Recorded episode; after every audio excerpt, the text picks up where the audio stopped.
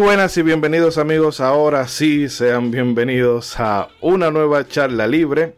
Eh, bueno, bienvenidos a Modo 7 primero que nada. Y ahora sí, venimos con una charla libre en la que vamos a dar un recorrido histórico por esa compañía que si bien en la actualidad nos produce urticaria y una serie de malos sentimientos por dentro, no es menos cierto que es una compañía que fue de los pilares de la industria en los 8, 16, 32 y 122 bit y bueno, ya después de ahí como que empezó a tropezar y es nada más y nada menos que Konami, esa compañía que nos legó sagas como Castlevania, Metal Gear, Gradius, Parodius, Silent Hill, Suicoden y unas tantas más que vamos a mencionar por acá.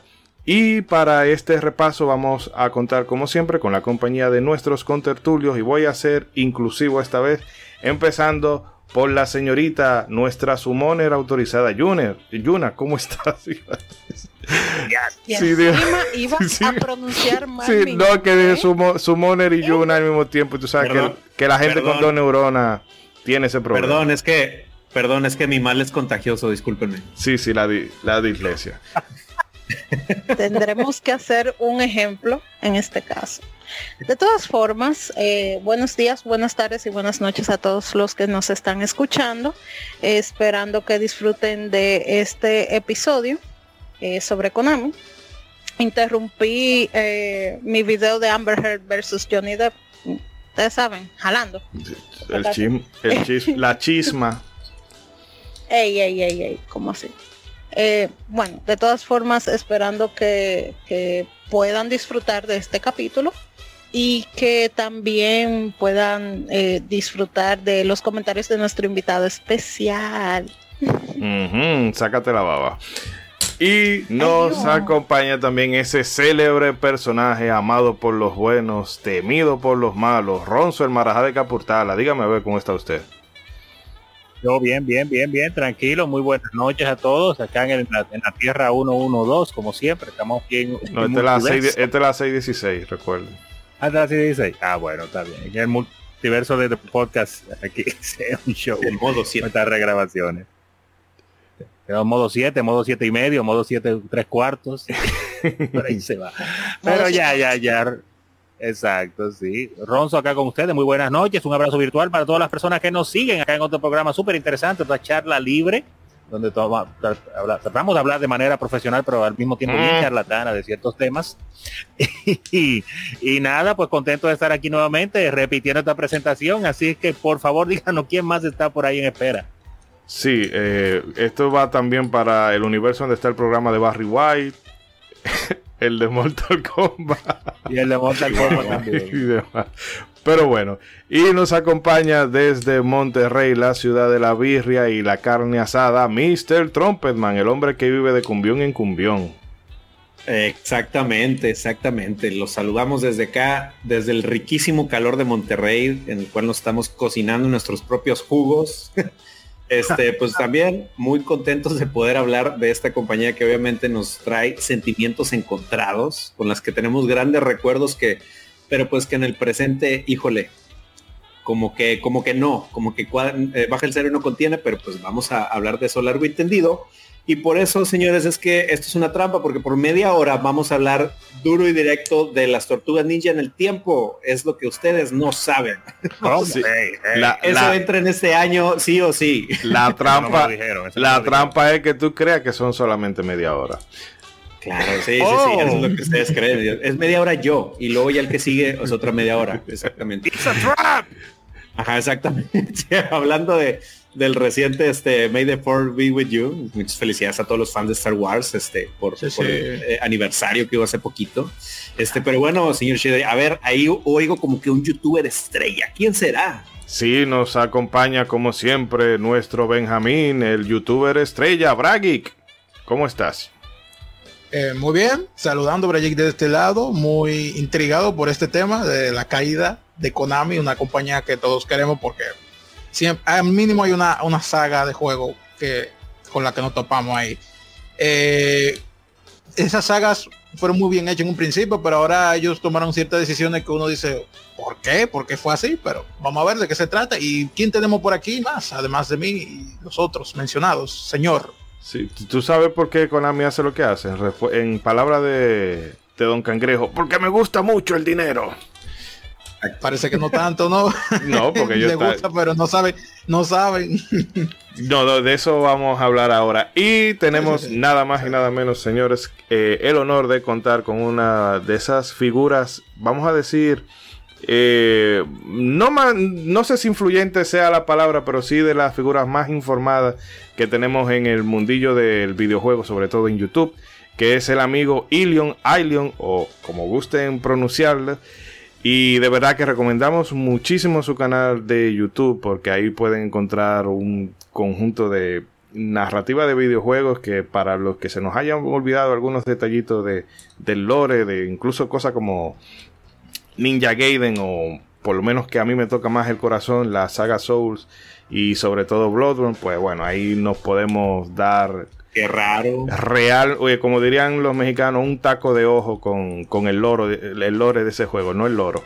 Así que, Ilio, muchísimas gracias por eh, aceptar la invitación y nada, preséntate por aquí, hablarle a la gente de dónde te pueden ubicar y de qué va todo tu proyecto. Hola, hola, muchas gracias por la invitación. Yo aquí encantado acompañándolos a ustedes en esta bonita charla. No podía dejar al señor Trumpetman solo, desde México, así que andamos desde la Ciudad de México, la contaminadísima Ciudad de México que ya entró en contención, en contingencia ambiental. Dime. Eh, no, una cosa, hoy ustedes no celebran el 5 de mayo. Oh, señor. No, no, no, realmente. No, no, no, no, no, no, no, A ver. No, paréntesis, paréntesis, paréntesis para todo el público internacional. Nosotros no celebramos nada. A lo mejor los niños no van a la escuela hoy pero no se celebra nada. No es la independencia de México, señores, por favor. No, no lo hagan. No se, no, no propaganda yankee, por favor. No sean gringos, por favor. los yankees. No sean gringos. No, no podía irme sin tirar la pollita. Ilion, disculpa que te interrumpiera. No, no se preocupen. Ya Haz cuenta que eso no pasó.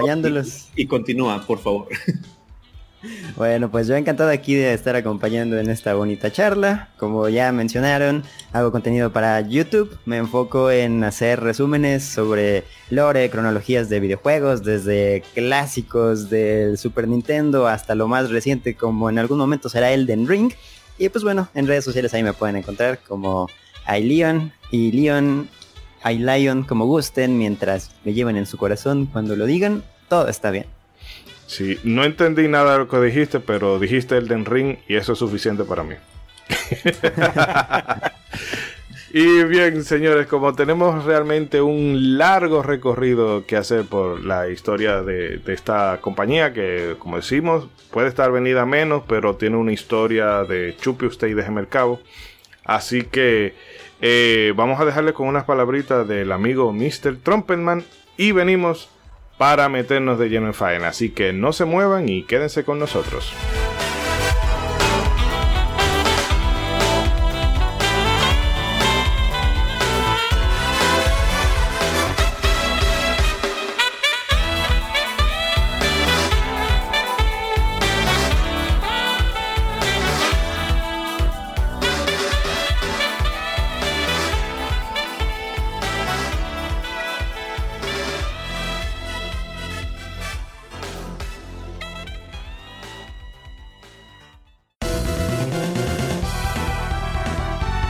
Visita nuestra web modo7podcast.com donde tendrás acceso a todos nuestros episodios en la mejor calidad disponible. Además puedes convertirte en uno de nuestros productores ejecutivos accediendo al link de nuestra página de Coffee. También estamos en todas tus plataformas de podcast favoritas. Y no olvides que tus comentarios y sugerencias son importantes para nosotros. No te despegues y continúa en Modo 7 Podcast.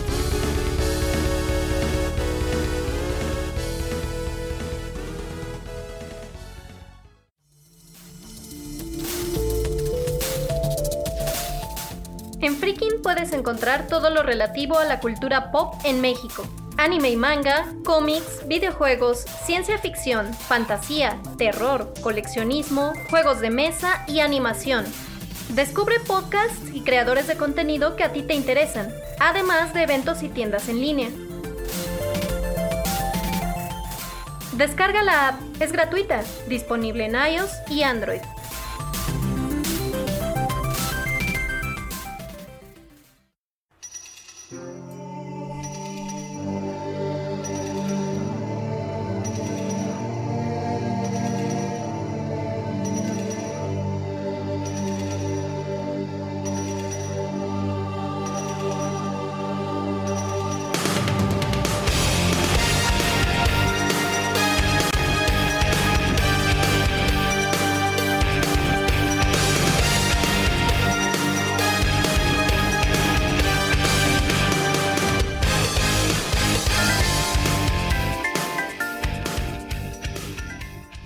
Arrancamos amigos, ustedes tal vez pensaron que esto es una trampa para hablar de Turtles in Time, pero no, es para hacer un remake del programa de Axel.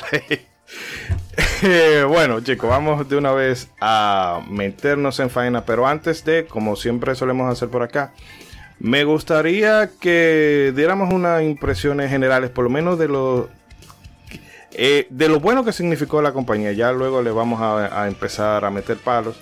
Pero por lo menos de esa parte grata que, que, tenemos de Konami, me gustaría que, no sé, los primeros juegos con los que tuvieron contacto o los que pudieron haberle marcado, obviamente de manera muy general, solamente a modo de introducción. Y desde luego le cedo la palabra al invitado. Ilion, Konami, para ti, ¿qué significaría? Uh, pues en este momento yo creo que Konami es, nostalgia y pues creo que si se me viene a la mente algún juego de los primeros que pude probar, Circus Charlie eh, fue de lo primero que yo probé. Eh, por ahí el juego de arcade de los Simpsons es algo que también se me viene a la mente. Y Turtles in Time, claro que sí. Yo estaba contento con hablar media hora sobre el juego, pero pues ya veo que no es así. Así que, pues, ni modo. No, no, habla, que este programa es tuyo. Lo será, no te preocupes. Perfecto.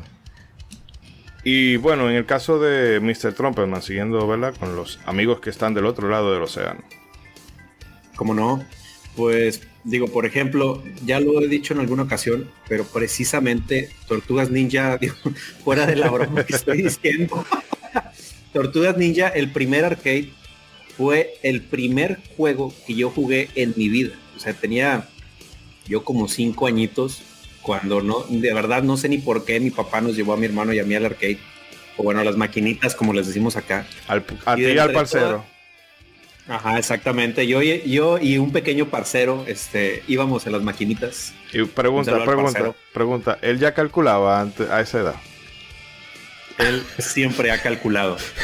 es lo que tú no sabes. Como decimos aquí, listillos de chiquillo. Oye, entonces, eh, pues como Konami no va a ser un gran recuerdo para mí si literalmente fue el primer videojuego que yo jugué en mi vida, el arcade de las Tortugas Ninja. De ahí, pues obviamente todos los juegos de las Tortugas Ninja en Nintendo y Super Nintendo. Obviamente Contra, que eh, mi, precisamente mi hermano y yo le metimos horas y horas a ese juego. Nos cansamos de acabarnos eh, Contra. los International Superstar Soccer de, de, Super Nintendo también, el de 64. Yo tengo el 2000 eh, en el 64. Y en general eh, en Super Nintendo y todavía este, en, en la Play, que pues, ahí ya no tuvimos tanto contacto con, con la PlayStation 1, pero eh, pues tenemos muy, muy buenos recuerdos con, con, la compañía. O sea, prácticamente toda esa época de los 8 y 16 bits. Si tú podías nombrar un top 5 de, de los juegos de, de las consolas de esas épocas, creo que a fuerza tenía que estar un juego de Konami. Entonces, pues obviamente ten, tengo ese gran recuerdo con, con, los videojuegos de la compañía. Inclusive, o sea, de repente investigas, oye, eh, sagas importantes en, que haya creado Konami, pues resulta que algunos de esos juegos los jugaste y los disfrutaste. Entonces, pues sí, eh, eh, realmente representa un gran recuerdo jugador esa compañía para mí. No, verdaderamente es así. Aprovecho para hacer una pregunta eh, técnica. ¿Alguien escucha duplicado? O sea, Yo si no. Se escucha. Ok, porque parece que hay una pequeña. No sé. No situación. sé si alguien más lo escucha. Yo sí. Mm. Solo escuchar complicado. Hasta mi voz ahora mismo la escucho otra vez. Pero voy a desconectarme y voy a volver a entrar. Pues. Ah, sí, no, perfecto. Confirmando que, eh, nada, cuando, tú vuelvas entonces te cedo el turno y mientras tanto vamos a dárselo al Marajá de Caportala. No, no se mute, no, no, no se mute, venga, suba. No, está bien, está bien. Pensé que era algo malo. Camine. Sí. Sí, el más guapo, así que dele usted. Eh, oye al otro. no, no, guapo acá. En República Dominicana guapo es valiente, valeroso, está bien. Ah, bueno, más bien eh, parecido. parecido a un aguacate soy yo, pero está bien. Señor, le estoy haciendo promoción. déjese querer. Es que me sale la verdad sin querer. Chico. No, no, qué decir de, Konami. Una compañía que, en, algún momento era, era como sinónimo de, todo lo bueno, de todo lo de calidad, que tú siempre decías, bueno, si está Konami metido ahí, hay algo muy bueno. Y no vamos a hablar todavía de todo lo malo que ha venido después pero recordando esas primeras épocas sería un poquito difícil para mí saber cuál fue el primer juego de Konami que, yo jugué. No, estoy seguro. Eh, puede, haber sido pues la primera Castlevania, claro, en NES. Eh, pero en tragamonedas también había muchos tragamonedas que a veces estaban en diversas localidades que uno llegó a observar. Pero no recuerdo si era un juego de Castlevania. Creo que había uno de Bart Simpson. Sí, sí, sí, sí, creo que ese sí un de Bart Simpson que lo, que lo llegué a ver. Si no fue el eh, Bart Simpson, The Simpsons de Arcade Game, pues tiene que haber sido definitivamente Castlevania 1 en Nintendo, cuando pues, conseguimos nuestro primer NES, el primer juego de Konami que creo que jugamos.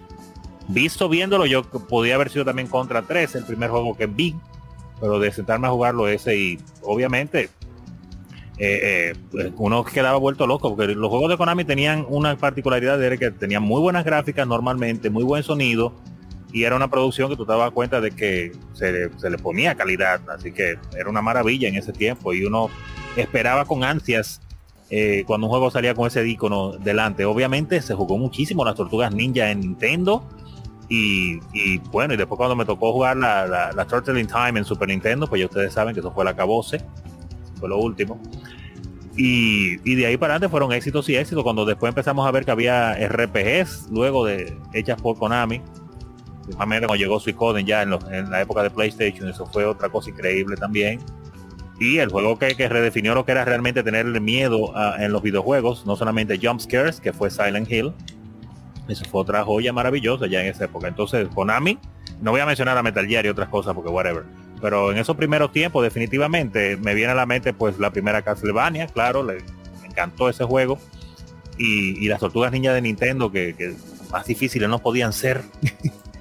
entre otros, y, la, y las Simpsons, pero la de los Simpsons no estoy muy seguro, pero de que me encantaban todos los juegos de que decían Konami, pues ni, decir. Eh, eh, también me recuerdo la, batalla que había en esos tiempos, en cuál era el mejor juego de fútbol, y obviamente el juego de Konami estaba ahí en la palestra, batallando, eh, entre otras cosas, de fútbol soccer. Y, no, no, no, no, no recuerdo bien eh, qué otro. Yo creo que definitivamente tiene que haber sido Castlevania 1 de Nintendo, de NES, el primer juego de Konami que jugué. Y de ahí pues fueron muchos años de un matrimonio maravilloso. Hmm. hasta que tuvo su conclusión. Sí, hasta que cayó en, el alcoholismo. Exacto. Eh, ¿ya estás ready por ahí? Sí, señor. Ah, bueno, no, si puedes brevemente mencionarnos de tu contacto con Konami y tus impresiones de la compañía. Bueno, eh, la primera vez que, jugué un videojuego de Konami fue con Castlevania. Eh, como ustedes saben, soy una persona que ha pasado por muchas frustraciones que van desde Clock Tower hasta Castlevania, en donde eh, no mi capacidad mental a esa edad no tenía, no, no daba para apreciar el arte que era ese juego. Eh, luego pasé a, jugar eh, Yu-Gi-Oh! Forbidden Memories, que todavía tengo el CD por ahí, original. Eh, no sabía cómo jugarlo, lamentablemente. solamente pude disfrutar del anime, era muy mala con las cartas. luego pasé a lo que era más, cuando tuve mi PlayStation 2, pude conseguir la alfombra para jugar Dance Dance Revolution eh, era prestada la alfombra, que por cierto era muy cara. Eh, llegué a jugar Dance Dance Revolution. Eh, llegué a jugar Pro Evolution Soccer junto con FIFA del 2009 y obviamente ahí entra lo que es Metal Gear, la saga, que en mi opinión fue prácticamente un poco limitada, la verdad.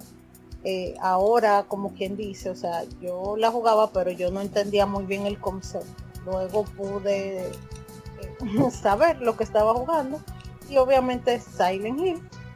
Eh, así que salvo eh, Animaniacs o, las tortugas ninjas que están mencionadas han sido que yo lo jugaba era en mi emulador y yo honestamente me aburría, tal vez sea por la dificultad o porque no entendía lo que ocurría. Ok, eh, Entonces, ya terminamos. No podemos, ¿eh? Una gente que, que está de que menospreciando la tortuga ninja en el aire, no, no podemos. No estoy menospreciándola, dije que no sabía ah. apreciarla, porque yo me aburría. imposible. Porque me despegaba. No es que ah. era malo. Ah, seleccione. Eh, producción, edite eso, por favor. Sí. no, continúa, continúa, disculpa. Porque ustedes me tratan así, aquí discriminación. Voy a demandar. Bueno, mientras, mientras no haga caquita en la cama de nadie. Mientras no se asesore con Amber Heard no hay problema. ¿Cómo así? Pero si yo soy Team Johnny Depp, yo soy no, yo también. Qué bueno, qué bueno. In Johnny Depp we trust. Eh, eh, pero sí, prácticamente aparte de, de, Pro Evolution Soccer o Dance Dance Revolution, que eran los juegos que yo más jugaba, eh, con Silent Hill obviamente, pero yo no sabía que Silent Hill era de Konami, como no me fijaba. Fue ya tiempo después que pude ya tener conocimiento sobre las compañías entonces eran esos eh, momentos en donde tú adquirías ese conocimiento y tú decías, ah, ellos son los desarrolladores, cositas similares. Pero sí, yo llegué a jugar juegos de Konami que no sabía que, era Konami, que eran de Konami. Mm. Eh, bueno, tomando el turno, yo creo y estaba eh, en lo que Ronzo estaba dando vueltas a cuál era el primer título. Yo creo eh, que haciendo memoria, el primer juego de Konami o que yo haya tenido conciencia de ello fue contra de NES, que recuerdo dos de mis primos que lo jugaban y no le daban el control a nadie. Así que mi experiencia ahí fue de, de copiloto. Eh, de copiloto, pero en la parte de atrás. y entonces. Eh, siempre recuerdo, o sea, el tiroteo, la voltereta del personaje cada vez que, que daba el salto, la jungla y todo eso. Y realmente el primer juego así que eh, me hizo deslumbrarme totalmente fue Super Castlevania 4, porque recuerdo que en uno de los tantos clubes de Nintendo que hemos mencionado por acá, la parte cuando subía la verja eh, en la entrada del castillo, que entonces la verja y se veían las enredaderas, eso a mí me volvía loco. Pero también tuve un, un pequeño eh, el personaje, o sea, yo tuve mucho prejuicio con la saga de Castlevania en buena parte por culpa del Capitán N. Porque había una la representación, una representación de Simón Belmont que yo decía, Dios eh, mío, pero que este personaje es insoportable. Eso ni siquiera es legal, vato. eso, eso, es, de construir el personaje, pero con coraje, con coraje, bro. Pero el caso es que eso me manda. Yo no soporto ese personaje y, ah. me costó. Mira, como paréntesis, quien adaptó a, este al Belmont y a Megaman les tenía coraje, brother. Pero bañado. Maldad con maldad. Eh, yo bueno. Oye, todavía tengo pesadillas con. ¡Te voy a mega destruir! sí, Que Braggy bien lo advertía, voy a tener que soltar el primer eh, comentario xenofóbico, pero tenía que ser gringo, definitivamente. Eh, porque no sé, los gringos siempre creen que todo eh, haciéndolo más, más edgy o, o, más whimsical de la cuenta, como que lo hace más, más cool. Pero el caso es que luego de ese contacto con cuando ya abracé Super Castlevania 4, que es uno de los títulos, bueno, le tengo tanto, tanto cariño que fue el, juego con el que abrimos este podcast.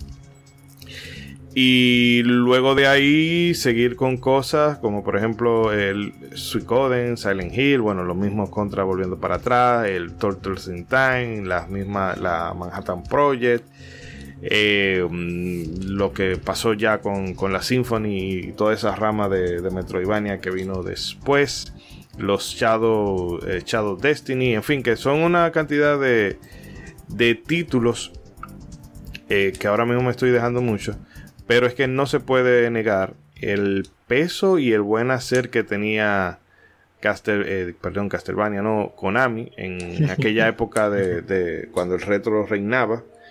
Y la verdad es que definitivamente es una compañía a la que le tengo muchísimo, muchísimo aprecio. Y ahora Bragi me está atacando el Alzheimer, pero yo te llegué a dar el turno a ti.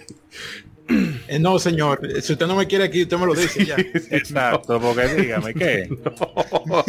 Ahora que te calles, disculpa que me tomé el turno antes de programa, por, por, programa discrimina un miembro este señor. Sí, sí, sí. sí, sí lo hace turno.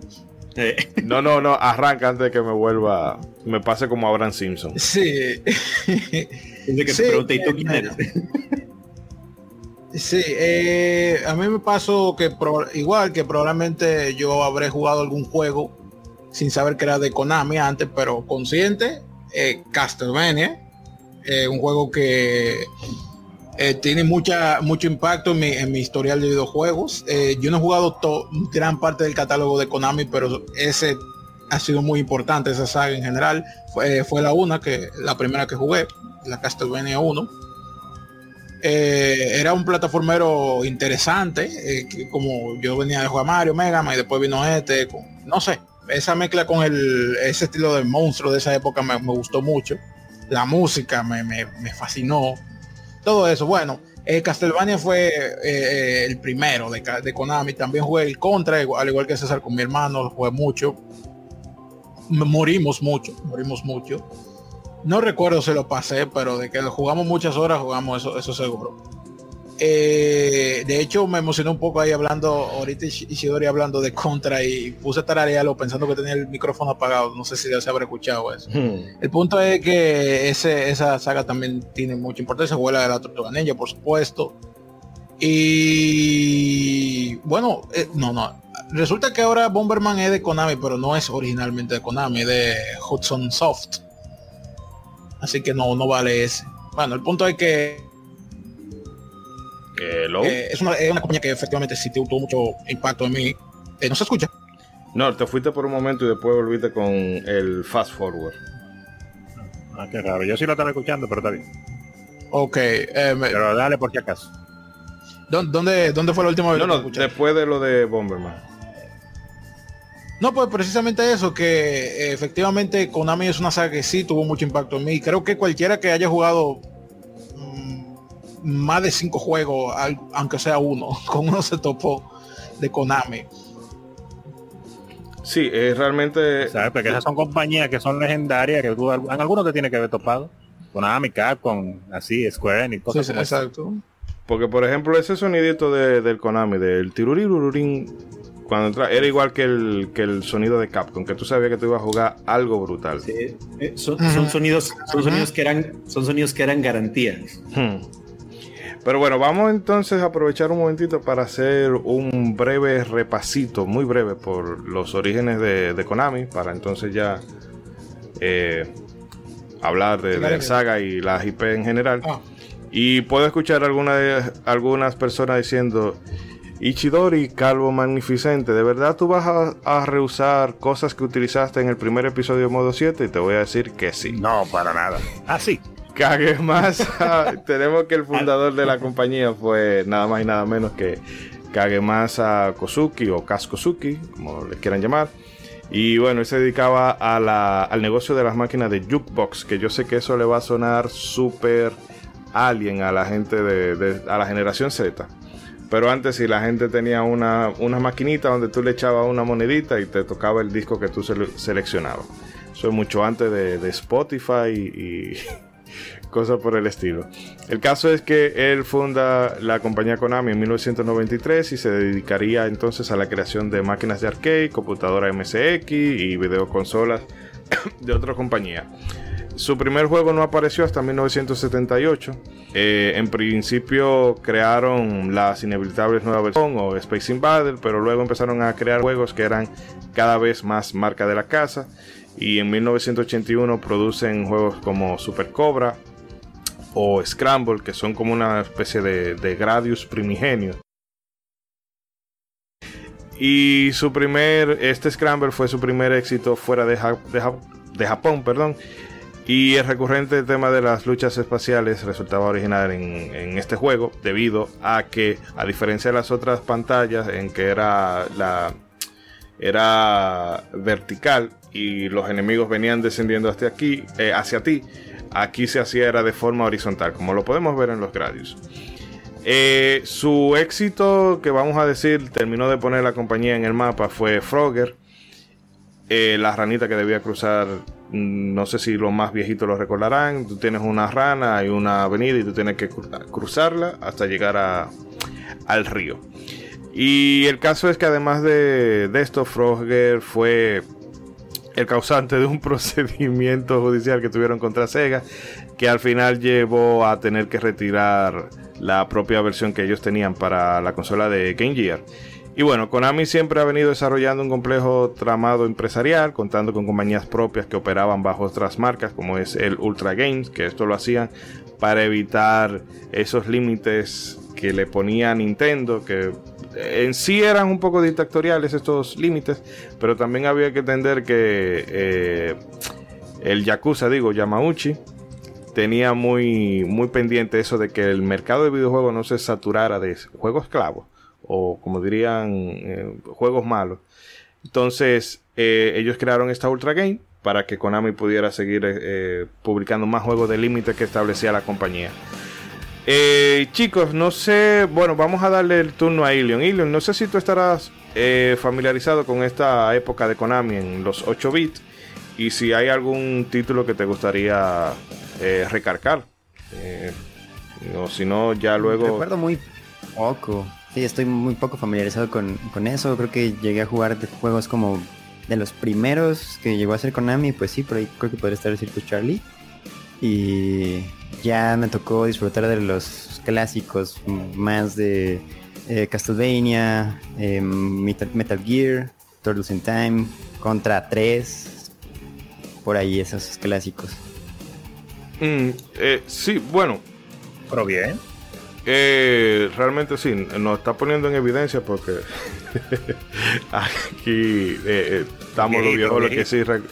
Yo estuve ahí, Gandalf, hace, hace 3000 años. Puro añejado aquí. Una disculpa, ya, ya, ya tiré la piedra, ¿verdad? Sí. ya, ya. No, pero hay un, un evento particular en esta época en que yo siento que el NES a pesar de que la propia Nintendo tenía su first party que eran de muchísima calidad, pero yo siento que sin eh, la obra de Capcom y también de Konami, en particular Konami en este caso, yo siento que el NES eh, no hubiese tenido el mismo éxito. No sé qué pensarán ustedes al respecto de este, de este postulado. Yo, yo creo que sí, porque es que dime, hay muchos juegos, o sea, había muchísimas compañías matándose por hacer juegos para la NES pero es tanto que hay muchas que ni siquiera las recordamos, sin embargo, juegos de esas compañías, y en este caso estamos hablando de Konami, pues eh, sobresalían porque sobresalían y los jugábamos la mayoría, todos los conocíamos a pesar de la gran cantidad de juegos que tenía eh, esta consola. Eh, oye, pues, era es una cosa innegable definitivamente. Todo, Totalmente diferente a como es hoy. dime por aquí. Sí, sí, no, corroborando eso, que si bien obviamente la NES mm, no vamos a decir que no iba a tener éxito, claro que sí. Oh, no, el mismo, no, el mismo no, porque estamos hablando de una compañía que el libro nacional de entender. Sentí una intención, eso mismo sentí esa intención a la palabra, en, el tete de, Eddie. Bueno, el punto es que es una, estamos hablando de una compañía que ya tenía cierto historial en, en maquinitas y además tiene, como dijimos, la saga de Contra, y tiene Castlevania, que son juegos top de muchísima gente en, su repertorio de juego de, del NES, que ahí me incluyo yo. Que soy bastante joven, ni siquiera bebí en esa época y de lejos esos dos juegos están ahí importantes. Otra vez, otra vez, tú también.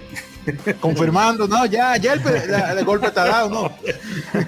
Estos jóvenes de hoy ya no respetan, chivas. Sí, andan ofendiendo. Está bien, está bien. No, pero ustedes son la generación de cemento, no, ustedes no son ¡Oh, oh! Oh. Está bien. No, no, no. Pero bueno, de... en estos tiempos. ¿Diga? No, no, di- disculpa, ¿qué usted iba a decir? No iba a decir que es innegable el aporte que, que hizo la compañía, independientemente de los métodos que ellos utilizaran y todas las cosas. Obviamente, muchísimos juegos de esa, de esa subdivisión de Ultra Games también marcaron mucho en esa época. Recuerdo que en ese tiempo, obviamente, uno niño eh, no sabía de todos estos entramados de, de- de- de empresas y cosas. Sin embargo, tú le sentías el ADN a los juegos de Ultra Games. Tú decías, pero acá parece un juego de Konami, ¿eh? Pero... y después porque me enteré que era lo mismo. Yo, ah, está bien. Sí. No, igual reiterando todo lo que dijeron mis compañeros, es innegable que para tanto el éxito como del Nintendo y del Super Nintendo se debió, aparte de todos los buenos juegos que había de, de la propia compañía, en gran parte es por los juegos de terceros. Y pues obviamente como les decía, o sea, en todos los top 5 que, que cualquiera te diga, mínimo uno de Konami, mínimo uno de Capcom va a estar ahí. Eh, y digo, con todo el dolor de mi corazón, lo voy a decir, pero díganme si las terceras compañías no son muy importantes. Si no, ahí te mando saludos Nintendo 64. Este, que que Sí, en la época en la que nos faltaron las terceras compañías fue donde Nintendo empezó a, a andar de capa caída. Entonces eso es completamente innegable.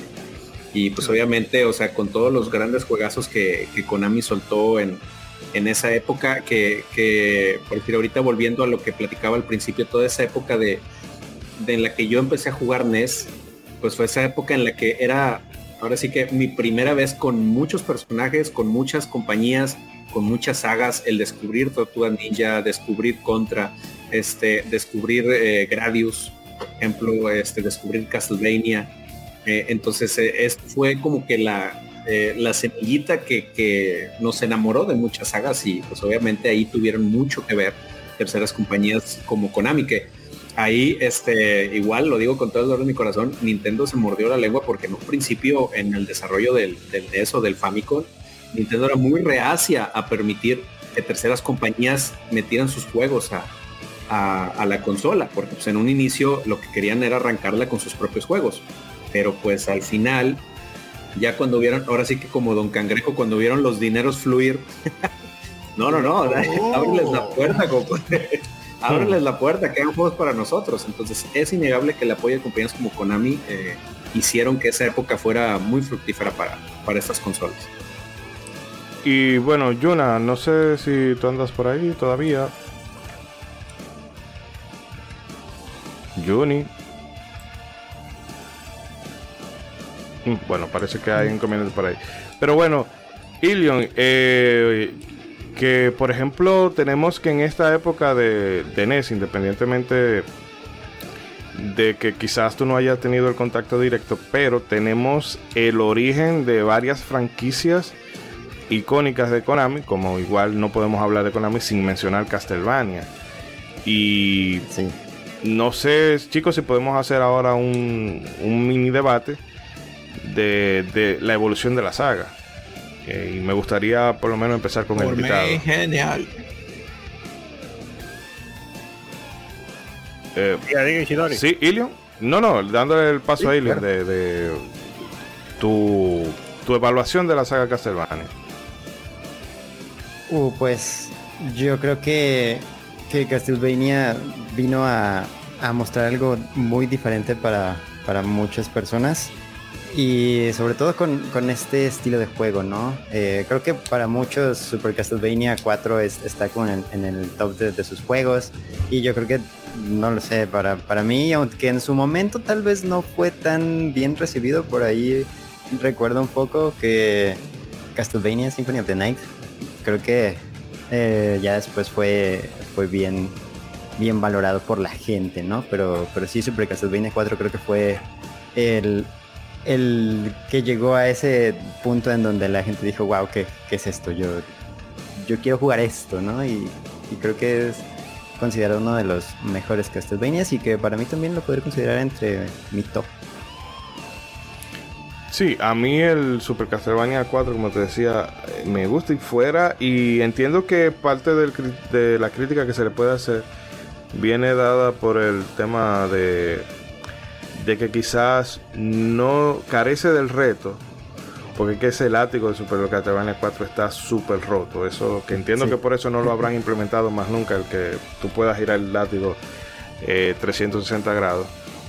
Pero atmosféricamente y la, la banda sonora realmente es lo que terminan de elevar ese juego a otros niveles. Sí, Y, definitivamente. Sí. Y bueno, no sé si alguien más quiera comentar de, bueno, no, No, solamente no, del 4, sí. podemos meterle a la saga por donde ustedes quieran. En la saga entera, ok. Eh, iba a decir algo, señor eh, Ronzo. No, solamente iba a decir eh, como comentario adicional que la saga de Castlevania, pues aparte de lo mucho que ha significado en la industria de los videojuegos, lo influencial que ha sido, lo mucho que ha influenciado a muchas personas, decir que ha sobrevivido a la prueba de, de- de la transformación, porque comenzó siendo Castlevania con su estilo, eh, Sí. cambió un poco con un estilo en Castlevania 2 de Nintendo, luego pasó a ser Metroidvania, luego de la Symphony of the Night, luego pasó a ser God of Warvania con la Slow Shadow. Sí. Y por ahí no sabemos si pronto va a venir, eh, qué sé yo, International Super Castlevania Soccer 2000, que- algo. se vuelve otro juego de fútbol. No sé a dónde va a llegar definitivamente. Winning Castlevania Algún día. 11. Sí, Obviamente. Sí. Que Entonces, el Castlevania, juego es duro. Castlevania es una saga que sin duda en general ah, fue, hubo un punto que fue de mejor a mucho mejor. Después de Guatemala a Guatepeor, pero tuvo sus altas y bajas, pero ha logrado sobrevivir con la con los tiempos, que es de la poca, se cuentan con la mano de la poca serie, digo, de videojuegos que tienen adaptaciones, bueno, al menos yo lo creo así, una buena adaptación a, a- a Claro una que sí. serie. Para mí es de las mejores, las mejores, top 3 seguro. Eh, además, es una saga que siempre, como que la gente siempre tuvo, los productores tuvieron intenciones de, innovar eso. Primero tuvimos la, tuvo Castlevania 1, después la 2, y ahí se vieron esa intención. Eh, no fue quizá el, favorito de muchos ese juego. Eh, no es mi favorito tampoco, por ahí tiene sus defensores. Eh, volvió la 3 con su fórmula eh, típica, la 4, vuel- viene la Symphony of the Night, que ya como se ha dicho mucho aquí, no es la, la que trajo realmente el Metroidvania que conocemos, pero es innegable que lo popularizó. Mucha gente, para mucha gente, referente al género Metroidvania es, es Symphony of the Night. Y muchísimos de los juegos eh, indie que hoy conocemos, pues cogen mucho de ese realmente. Así que no podemos negar esa, esa importancia de la industria que tuvo el Symphony of the Night, un juego que... Y sí, que el Symphony of the Night directamente es un, un juegazo, realmente. Eh, tuvo un salto del 3D ahí, eh, un poco accidentado, alguna gente le gustó, a otra sí. persona no. Eh. hablen mal de, 64. de, de Castlevania 64 antes de que entre el rey. Sí, por ahí lo estoy viendo, a él, por ahí lo estoy viendo. Déjame saltarme esa parte rápido. Eh, ahí tuvo el, el Devil May Cry o el God of War de, de Lord of Shadow. La primera recibida por algunos bien, otro mal, pero ya la segunda mucha gente no, puso- no quiso saber de ese juego. Y por ahí se perdió, se pusieron a tirar juegos de para móvil. Yo no sé por qué. Eh, las collection, yo no sé cuál fue, cómo la recibieron. me- yo ahí las tengo las dos. Pregúntame si son originales. Eh, Ay, vamos a ver si algún día se animan quizás a tirar algún juego con el estilo, ya sea clásico o Metroidvania. De tú sabes lo, lo- lo doloroso. Sería genial para mí, pero es que Konami, ay, ya vamos a llegar a esa parte. ¿Sabes- Tú sabes Diga, una diga, cosa señor. De la nueva Konami, de cuando te anunciaban en los últimos años eh, una Castlevania nueva y tú, veías el Sí. durísimo y era una máquina de pachinko. Y con Silent Hill No, también no, hicieron, hicieron hasta hicieron un fighting game. La traición, de- hermano. De Castlevania, de Castlevania, hicieron ahí, yo no sé si fue bueno o no, ni si así fue bien recibido. Pero ahí tuvo su juego, creo que hasta en Wii salió ese. O no sé si fue solo. En Wii, que en. Wii, Sí. Ajá. Sí, La, la Judgment. en Wii, en Wii. Que entonces es rarísimo porque tú tenías, eh, eh, o sea, personajes de distintas entregas, pero con un estilo artístico que Un estilo nada, que ver. o sea, sí. yo, me- pero Chano aparece. Sí. eh, no, iba a decir algo, Sí, sí, era sí, bastante. fue- No, no, era- iba a decir algo No, de no, migrante no, y la ya. prudencia me dijo, párate. Pero Chanoa se veía, se veía fatal. Sí, bueno, otra una cosa que sí me gustó mucho fue el hecho de que ya con la, el salto a los 3D, como que tiraron la Symphony of the Night, pero como que la consola, en las próximas consolas, como que se olvidaron de, ese estilo. No fue en game, hasta Game Boy Advance que ahí explotaron ese género. Muy Sí, buenas ahí entregas. sí. Hasta Harmony of Disneyland, que es la menos, Ah. que la más, la menos buena, se puede disfrutar si, si tú le quitas el audio. Sobre todo. sobre todo, Sí, güey. Sobre eh, todo, en sí. el Nintendo 10 tuvimos también, tuvimos la, tuvimos dos- por lo menos dos entregas buenas, así. Con ese propio estilo y ya más nunca en la vida, no sé por qué en la colección que tiraron Las de tres las- son buenas, ¿cómo que no entrega buena? Las tres de... De No, no, no, no, que no he jugado, la otra no he jugado, no he jugado la otra, ¿Cuál? no digo porque sea Ah, mala, ¿Cuál te, no sé. ¿Cuál te falta No por sé. jugar? Eh, jugué la, la secuela de la de, de, de Soma y jugué la de la tipa, siempre se me olvida el nombre. Ah, la Older of la otra, la otra que no he La, jugado. la de Your Ring. Town of Sorrow. La. Portrait of Ruin. Portrait of Ruin, esa era. Ajá. Esa es la que me faltaría entonces. Eh, pero eh, del- de la colección no entendí algo. Fue que tiraron a las, las 13 Game Boy, muy chulo eso. Pero debieron tirar, no sé por qué no terminan de tirar Symphony of the Night en todas las consolas ya. Como, Ah. so- como le encanta tirar juegos a la gente. Esa colección debió ser una oportunidad perfecta para meter ahí. Metieron ahí a, a la de Rondo, Rondo of Blood. No está mal que lo metieran, pero yo pensé, concho, debieron meter a Symphony of the Night ahí. Pero bueno, decisiones raras. Bueno, eh, Rey, ¿andas por ahí? Hello, Rey. Eo, eo, eo. Bueno, parece que hay que está inconveniente con el audio. Pero bueno, Castlevania, Ronzo, César. Eh, no, pues igual, era un poquito lo que, lo que ya mencionó Bragui, que, que, pues obviamente tuvieron este surgimiento con, con- en la época del NES, con el primer juego, luego que estuvieron experimentando con, con la fórmula, eh, con las secuelas, luego este paso como que medio mixto en el Super Nintendo, por lo que comentaban, yo me imagino que a lo mejor todas estas cuestiones de este hacer bien OP el látigo, pues era como, ya saben, lo que siempre hacen de repente con las franquicias para abrirla a un público este, mayor. A lo mejor por eso es como que se diluye un poquito la dificultad en los juegos de repente, para que más gente le quiera entrar. Eh, obviamente también ahí está eh, Drácula X, también en Super Nintendo. eh, y pues también este recibimiento, pues eh, desgraciadamente en un inicio muy desfavorable para Symphony of the Night, porque pues tanto nosotros como usuarios como la prensa equivocadamente pensábamos que los juegos en 2D ya tenían que haber pasado, porque pues o sea, todos teníamos este pensamiento de, pero llevamos años jugando en 2D, ¿para qué? ¿Para qué? Viendo juegos en, en 2D, ya denos 3D. Y pues afortunadamente fue algo que el, el tiempo este, le dio su razón a Symphony of the Night. Pero pues, pues desgraciadamente el daño ya estaba hecho. Y pues luego ya estas conversiones en 3D que también tienen este recibimientos muy mixtos, los del 64 y luego ya los de Lord, Lord of Shadow. Este. Entonces, como que fue una, una eh, saga que ya en, en- en- del- de los 32 bits para arriba ya tambaleó mucho, por desgracia. Eh, bueno, yo todavía. Ahora sí. Yo en los. Ahora sí, primero. Bueno, Rey. eh, No, ya no bien. sí, ahora sí. Bueno. Bueno, escuchamos. Eh, déjame terminar con Ronzo esta ronda para entonces darte paso a ti y hacer un No, recap claro, breve de eso cómo se hace estamos. rápido, eso se hace rápido. No en general, pues no voy a seguir echándole flores a Castlevania, ya sabemos que es lo que lo que estamos hablando principalmente es Konami el día de hoy. Y lo que me da con Castlevania es precisamente eso, que esa es una saga que solo el nombre vende fácil y sencillo. Eh, si tú pones algo que dice Castlevania y más si dice algo parecido a Alucard o Symphony of the Night, pues ya hay una garantía de atención de parte del público. Y esta Konami de hoy ni siquiera se aprovecha de eso para, para qué sé yo, para intentar hacer cosas interesantes. Es lamentable. Una saga legendaria, con ya su, prop- su gran- una gran reputación en, en diferentes géneros. Y, y nada, que ha quedado desaprovechada. Pero esa es la Konami de hoy. Pero estamos hablando de la Konami en general, así que déjame recordar los viejos tiempos. Déjame para atrás. Pero espérate, dame el paso a Rey, dame, lo estábamos esperando hace mucho. Hmm. Eh, bueno, Rey, hablábamos ahorita de los orígenes de, de Konami y pasamos un poquito de pasada por la generación de los 8 bits. No sé si tú quisieras comentar eh, algunos de los títulos de ese de ese renglón, vamos a decirlo así.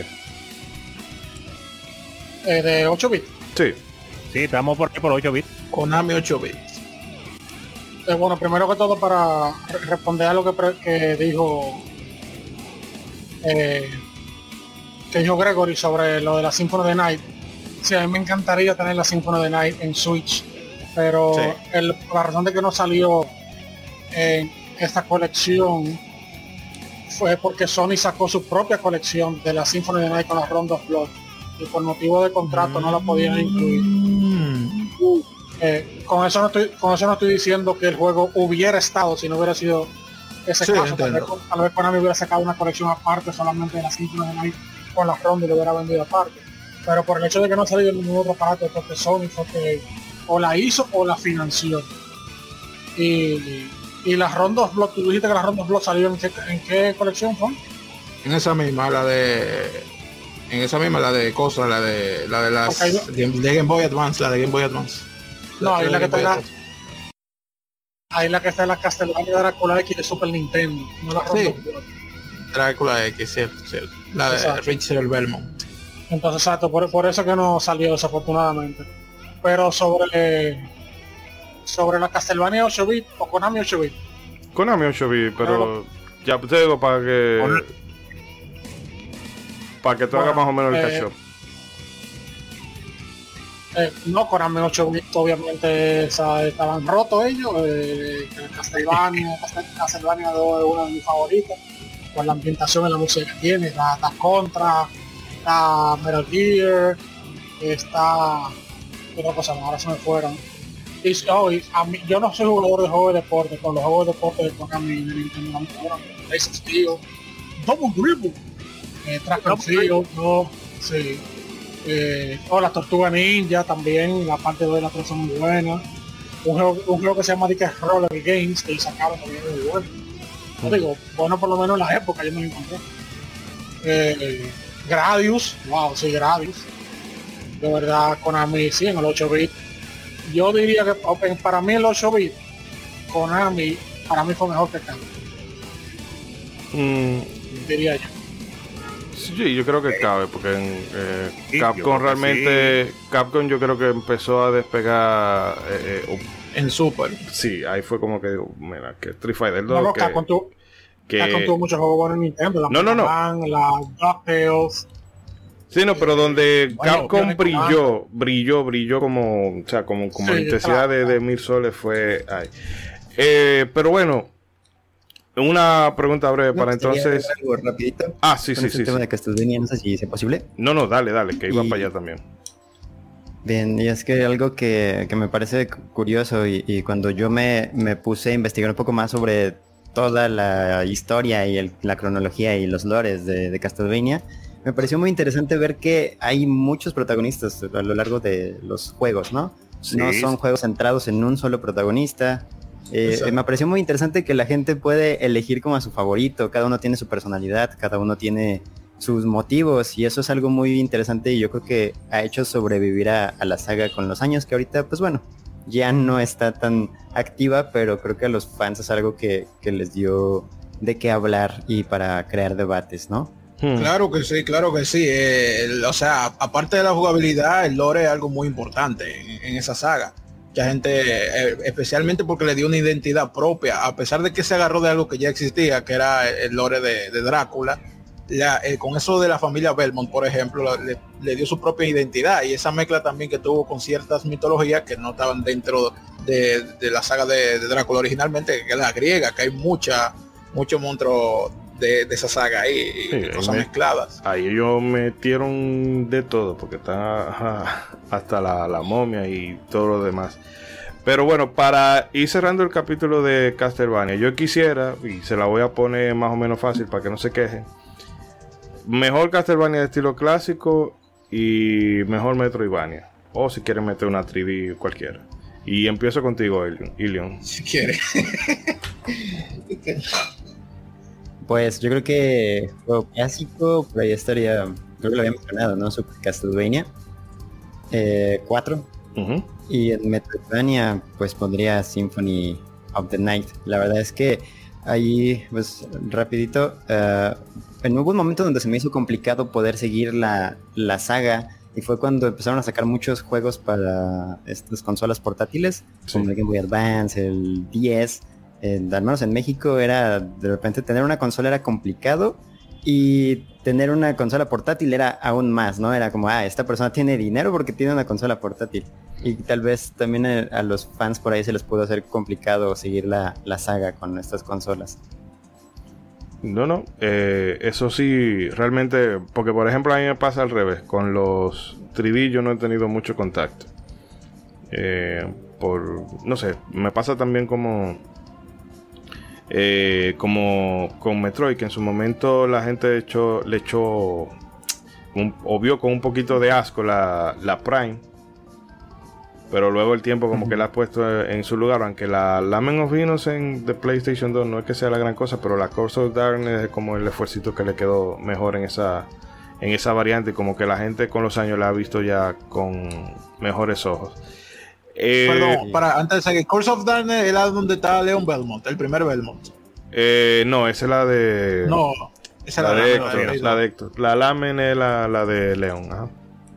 Ok. Eh, mi- bueno, Rey, tú que entraste reciente para entonces y date el chance de que comente, comente algo de, de Castlevania en particular. Eh, mejor Castlevania clásico y mejor Castlevania de Metroid o 3D Metroidvania. que tú quieras meter. La clásica, aunque la Castlevania 3 es mi favorita, yo se la voy a dar a la ronda, porque se ve mucho mejor. Pero la 3 al tener más personajes y más mundo, como que quisiera dársela a esa, pero vamos a dársela a la ronda. La Y ronda es dura. Y Metroidvania, se las quisiera dar a Symphony, pero se la voy a dar a la Iglesia, porque la Iglesia combina, entre comillas, Castlevania 2 con la Symphony de Night, porque tú tienes área fuera del castillo y después dentro del castillo me gusta, me encanta el arte. Eh, así que se la daría esa. 3D, aunque la- las de PlayStation, la Lament y la Curse of Darkness son, son divertidas. Eh, para mí una, la Castlevania 3D de verdad es la, la de 64, no la original, la, La Legacy. la Legacy, Legacy of Darkness. Legacy of. Darkness. Eh, si de verdad si ese juego hubiera sido refinado un poquito mejor, más de ahí, porque la, la Legacy of Darkness es básicamente un refinamiento de la Castlevania 64 original, pero si lo hubieran refinado un poquito más, hubiera tenido un poquito mejor de presupuesto, eh, creo que hubiera sido mucho mejor de lo que fue, pero fue buena también. Para Mm. contestarte la, la puya que tú tiraste cuando yo entré, que dije, puya, vamos, vamos a hacer la de 64 minutos de rey, yo la escuché. Pensaba que no lo estaba oyendo. Sí, pero yo, Sí, yo lo sí. menciono porque de verdad eso se siente como una Castlevania de verdad. La Lament y la Curse de verdad sienten, se, se siente como otra cosa que no es. La Legacy of Darkness, eso se siente de verdad como una Castlevania. Tiene momentos de horror, de soledad, de, de miedo, eh, hay, hay vampiros, de verdad. Una Castlevania que nunca ha tenido vampiros, básicamente. Ese tiene vampiros. Pero nada. Sí. es Rey, usted que está hablando ahora, déjame aprovechar. Usted que ahorita me dijo que la que estaba era Drácula's X en la colección. No es, si yo no me equivoco, no es la misma que Rondo of Love. Of Love. No, no, para No, un sucedáneo, es un sucedáneo. O sea, no una versión diferente, o sea, no del mismo juego. está basada en el juego original, pero tiene menos mundo, nada más se juega con un solo personaje. Eh, lo único que pasó bien fue la música y, lo, y los gráficos, pero pero es una versión inferior. Sí, eso es como, como el, que yo entiendo el que las queso, dos, como que hay Ajá, el sí, queso americano, que viene en paquetico, que eh, sí es queso, pero no es queso. Pero esa diferencia es por es por maquinita o por país. No el ¿Cómo sistema. Eh, eh, Por, por- por maquinita digo arcade. No, no O sea, si hay una diferencia, si, si la diferencia está en esas dos versiones es porque una salió en Japón y una aquí, o es que una salió en, en arcade y, y ah, no, no, esa- no. No, que la Round of Blood salió en un aparato CD en Japón y el Super. Nintendo. Ah, Pues fue, más fue más por limitación, ¿no? Para Ujú. adaptarlo al Super Nintendo. Digo, no sé si tú sepas ahí más de eso, Rey. sí, Eh, no, porque por de, de TurboGrafx a limitación. NES a Super NES que diga. No, porque TurboGrafx- el, Super Nintendo es mucho más poderoso que el TurboGrafx. Lo que pasa es que el TurboGrafx tuvo, tenía el CD Ajá. y obviamente tenía ese beneficio. Yo Sí, no la, dudo, la capacidad. Sí, yo no dudo que sea una combinación de dos cosas. Uno, la falta de capacidad de, de. El cartucho dos, contra el CD, ajá. Y el 2, que el hecho de ese juego salió en el 95. Ya el PlayStation estaba fuera. Yo estoy segurito de Konami no iba a invertir eh, un dinero muy grande, ni iba a tener sus mejores equipos desarrollando una Castlevania Premium para el Super Nintendo. Cuando yo vamos a poner esta Castlevania, vamos a recortarla, meterle un cartucho y vamos a sacar que fue. Bueno, pero si quieres, para no estancarnos en, en Castlevania, César. Mm, pues digo, como no he tenido tanto contacto como ustedes con la saga, eh, yo creo que me quedaría con en las clásicas con la primera, digo, pues, que es con la que más, más llegué a jugar de lo de Nintendo. Bien. Eh, y pues también me quedaría mucho con Symphony of the Night porque me gana mucho la música de Symphony of the Night, la verdad. Este, digo, eh, Claro. es el tengo muy buenos recuerdos de ir a casa de mis amigos este, que tenían PlayStation a jugar Castlevania Symphony of the Night. Y la verdad es que o sea, es- la música la tengo muy muy presente y es eh, fecha que todavía me pongo a escuchar el soundtrack de, de Symphony of the Night y, y, pues me trae todos esos buenos recuerdos. Entonces creo que me, que- yo en mi opinión me quedaría con, con esas dos. Y Ronzo. Eh, bueno, primero esa música tan buena que está sonando ya en el fondo. No, no. Oh, señor. De eso hay que hablar también ahorita en el, en el otro bloque. No, no, de, de ese hay que hablar, de ese juego hay que hablar. Pero, eh, ¿qué digo? De Castlevania hay tantas que son buenas porque bueno, que he jugado pues muchas, definitivamente. Eh, es difícil. Por clásicas, pues yo me iría, casi siempre me iría por la 1 por la 3 de Nintendo, pero es por el conocimiento que tuve viviendo de este lado del mundo. Pero ya después de adulto, y entonces después de haber finalmente jugado un poco de las Round of Blood, y darme cuenta de que en Symphony of the Night hicieron un refrito fue prácticamente con todos los enemigos y sprites de ese juego y le pusieron skin y un personaje nuevo pues yo, la he valorado demasiado ese juego lo bien que quedó eh, y los detalles que le puso a la saga y mucho que aprovecharon el asunto del CD yo diría que como clásica que definitiva pues eh, pondría esa la Round of Blood. Y pues eh, de otras de, la- de las generales que también está difícil es como menciona Rey, aunque para muchos eh, le dé flojera y cosas, pero la de 64 tiene lo suyo, principalmente la 2, que tiene lo que le faltaba a la 1, que era un poco más de refinamiento. Mucha gente le gusta hablar mal de esas Castlevania, principalmente por la 1 o porque no la jugaron ninguna de las dos. Solamente porque no lo han jugado. Exacto, porque yo jugué la Eso primera cuando salió. La gente hablando de cosas que no ha jugado. y eso Exacto, que, ni, que ni siquiera han visto un video a veces, ni siquiera han visto un video, nada más han escuchado el boca a boca. Sí, la primera Castlevania 64 estuvo rústica, le faltaban cosas, hay que decirlo. Como quiere el juego estaba interesante, pero le faltaban cosas. La 2 fue como la versión definitiva, la Legacy of Darkness, y esa quedó mejor. Pero me gustó también la, la, Lega- la, la Lord of Shadows, con todo y su cambio al estilo de- del dios de la guerra, de God of War. Eh, a mí me gustó, a mí me gustó, yo lo lamento. No, no, está bien. La primera me gustó. Oye, me encantó. Yo dije, wow, qué raro, le cambiaron el estilo, pero el estilo estuvo chévere. Y el cambio en la historia también, que aunque la, la- le hicieron un remake a la historia, quedó también muy interesante. Sí, como no es canon, está bien. Exacto, no está bien. Eh, pero, ¿qué digo de, de- de todas esas cosas raras que he inventado Konami? Yo creo que, que, que- que la que más me ha dejado pues más marcado, tengo que irme para el Nintendo 10 obligatoriamente. Obligatoriamente. Y aunque me gustó mucho la Dawn of Sorrow, me quedo con la Order of Ecclesia también como rey, porque es que ese juego, ese juego estuvo demasiado bien hecho, señores. Ya adaptado los tiempos con una protagonista femenina. Usted no ha jugado las Castlevania de Nintendo 10, usted se está perdiendo de un manjar. Hay mucha gente que, que por lo mainstream que se volvió la Symphony of the Night, pues dicen que son fan de Castlevania porque han jugado la Symphony of the Night. Y ya, más nada. Y se han perdido de mucho, tanto en Game Boy Advance como en Nintendo 10 principalmente. Si les gusta ese estilo de Metroidvania, por lo menos jueguen la Order of Ecclesia, por favor. Pero Eh, continúen, continúen. ¿Y Gregory? Eh, bueno, de la clásica, me voy a ir con la 1. Aunque hace, no hace tanto, he estado jugando mucho por la colección, precisamente he estado jugando mucho la Bloodlines y se está haciendo un la, espacio. la ah, Genesis, la Bloodlines, sí, esa misma, la de la Genesis, pero la jugué en la colección fue. Que esa es que tú puedes coger entre dos personajes, que es John Morris y Eric Le, Lecar, Lecar, de algo así, ajá. que uno, ese tiene una lanza y el y John Morris tiene el clásico látigo. Me gustaba mucho, me, gust- me, me gustó eso de poder, lo jugué dos veces precisamente, jugar una con John Morris y una con, con Eric.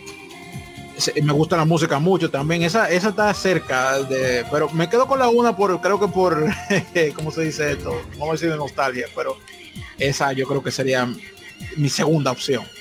Eh, de las Metroidvania, eh, aunque me gusta mucho Symphony of the Night, me, me quedo con Area of Sorrow, yo creo que he disfrutado más esa. Eh, así que se- me quedo, sin duda me quedo con esa, Area of Sorrow. Hmm. Y de las experimentales, yo, mm, bueno, Lord of Shadow me pongo esa. Bueno, yo en mi caso me quedo, como había dicho Ilion, con la Super Castlevania 4. Porque, como decía ahorita, fue con la primera que tuve ese contacto que, que me impresionó mucho.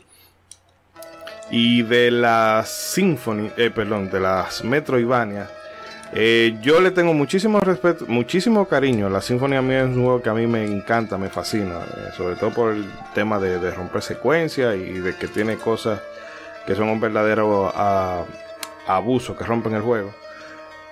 Pero Order of Ecclesia es por lo que decía Rey. Me gusta ese que tiene lo mejor de los dos mundos. Eh, es un Metroidvania, pero tiene cositas de, los Castlevania clásicos. Cuando tú vas eh, andando por el mapa hasta llegar al castillo. Y también tiene lo de las misiones con los, con los aldeanos y demás. Y que realmente mm, hizo algo que también yo pedía gritos desde que salió la Sorrow, que ese arte de anime genérico, mm, no, esa era... A mí la, la Portrait of Ruin, por ejemplo, que se le suele echar mucha mierda, a mí ese juego me encanta, pero el tema de- del arte, de, de- de anime, así, todo como genericoso, no me gustaba nada. Y cuando vino Order of Ecclesia, que viene, que te tiran una banda sonora que está de, de putísima madre, que te tiene un arte increíble y el sistema de las habilidades, que es también un, re- un refinamiento de lo que ya se hizo en la área of Zorro, eh, combinado con, con todo lo demás, lo, visual y todo eso, y, y, y Chanoa, que es tremenda protagonista, pues para mí ese fue como la mejor forma de cerrar esa, esa línea de Metroidvania, por lo menos de manera eh, canónica en la eh, por lo menos de la mano de Konami porque ya hemos visto que Koji Garachi tiene planes de hacer cositas eh, por ahí. No sé si eh, van a anunciar otro Bloodstained que han hecho algunos experimentos de 8 bits pero no sé si la rama Metroidvania va a seguir adelante. Chicos yo creo que este es un momento oportuno para hacer la pausa. Eh, vamos a hacer un cortecito aquí en el siguiente bloque abordamos un par más de, de sagas y títulos en general. Y Una nada, cosita. sí, eh, que Castlevania es una de esas pocas eh, series de videojuegos de que todo el mundo cuando pasó anuncian una o anunciaban una se volvía loco con la música. Juegos así, se- juegos así yo diría que son Final Fantasy, Zelda, tal vez la Donkey Kong Country, pero cada vez que salió una Castlevania todo el mundo le quería bajar el soundtrack inmediatamente. Sí. Que bueno, quizás ahora cuando entremos sería bueno hacer una pausita y ahora aunque sea brevemente uno cada uno del Konami Kaija Club porque la música de Konami es otra de las cosas que yo entiendo que eh, es uno A, indiscutible. Pero bueno, vamos a hacer el cortecito aquí y ya venimos con más, eh, hablando más cositas de Konami. No se muevan.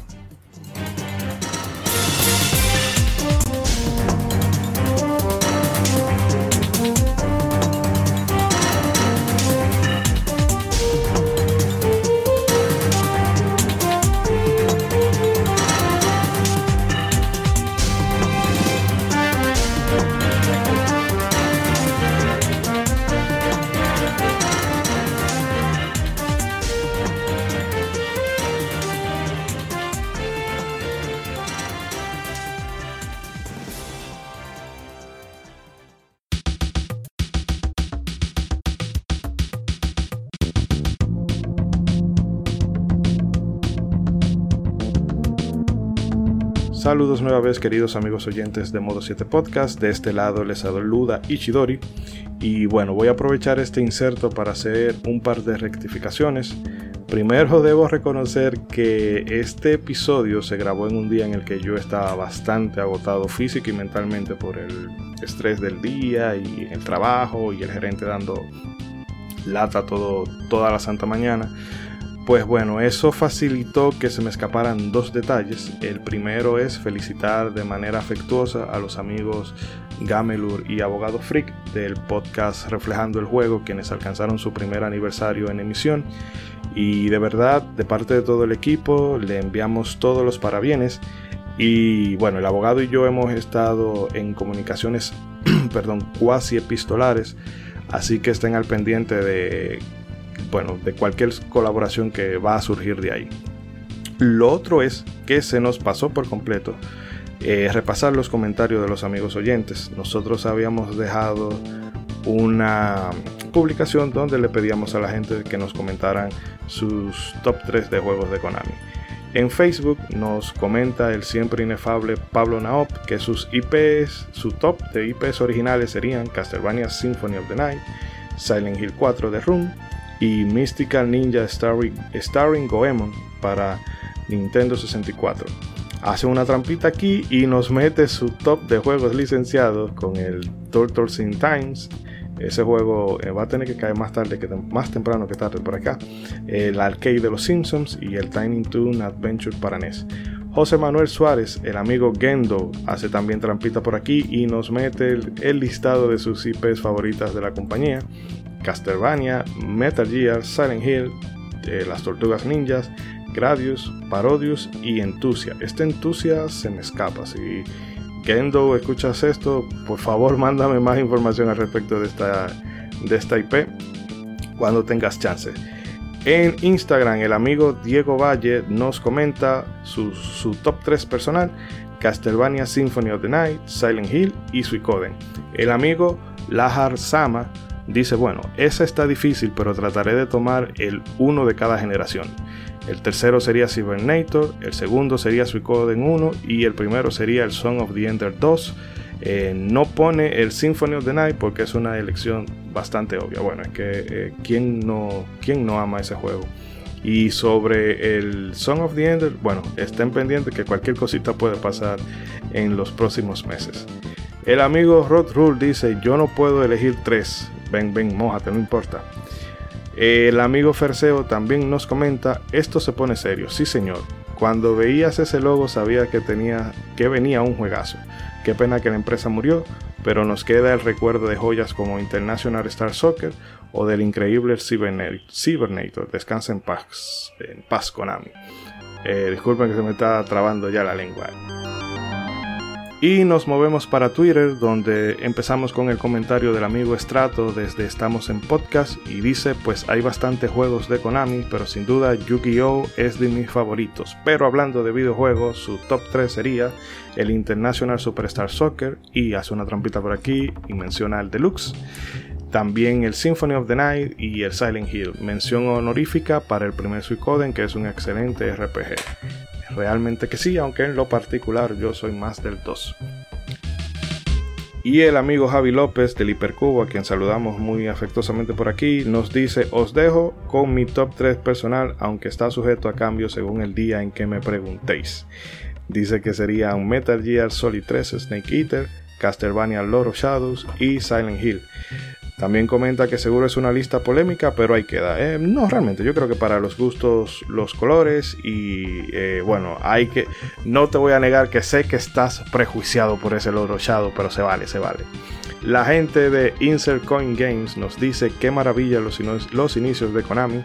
Por aquí un top 3 de nuestro lado. Ánimo y a seguir haciéndolo igual de bien. Un abrazo. Bueno, como diría Ronzo, un abrazo psicológico para ustedes por allá también. Y su top sería, bueno, el top de todo el equipo sería el International Superstar Soccer Deluxe, el Metal Gear Solid, Solid 2 y Silent Hill. El amigo Ferseo Javier se hace mitosis y nos deja otro comentario por aquí diciendo es complicado hacer un top 3 en una lista tan larga de juegazos, pero si elijo lo que más disfruté en su día y me dejaron con buen sabor de boca, diría que el Gradius, el Teenage Mutant Ninja Turtle Arcade para para la NES y el Cybernator de Super Nintendo. Y mil gracias a todos ustedes quienes se pasaron por las redes sociales a dejarnos sus comentarios y opiniones. Sepan que esas vías siempre están abiertas para cualquier cosa que nos quieran comentar o tema que nos quieran sugerir, juegos que quieran proponer, bienvenido sea. Así que sin más, les dejo con el resto del contenido del podcast y les advierto que ya en este segundo bloque estoy hecho polvo definitivamente. Nos seguimos escuchando.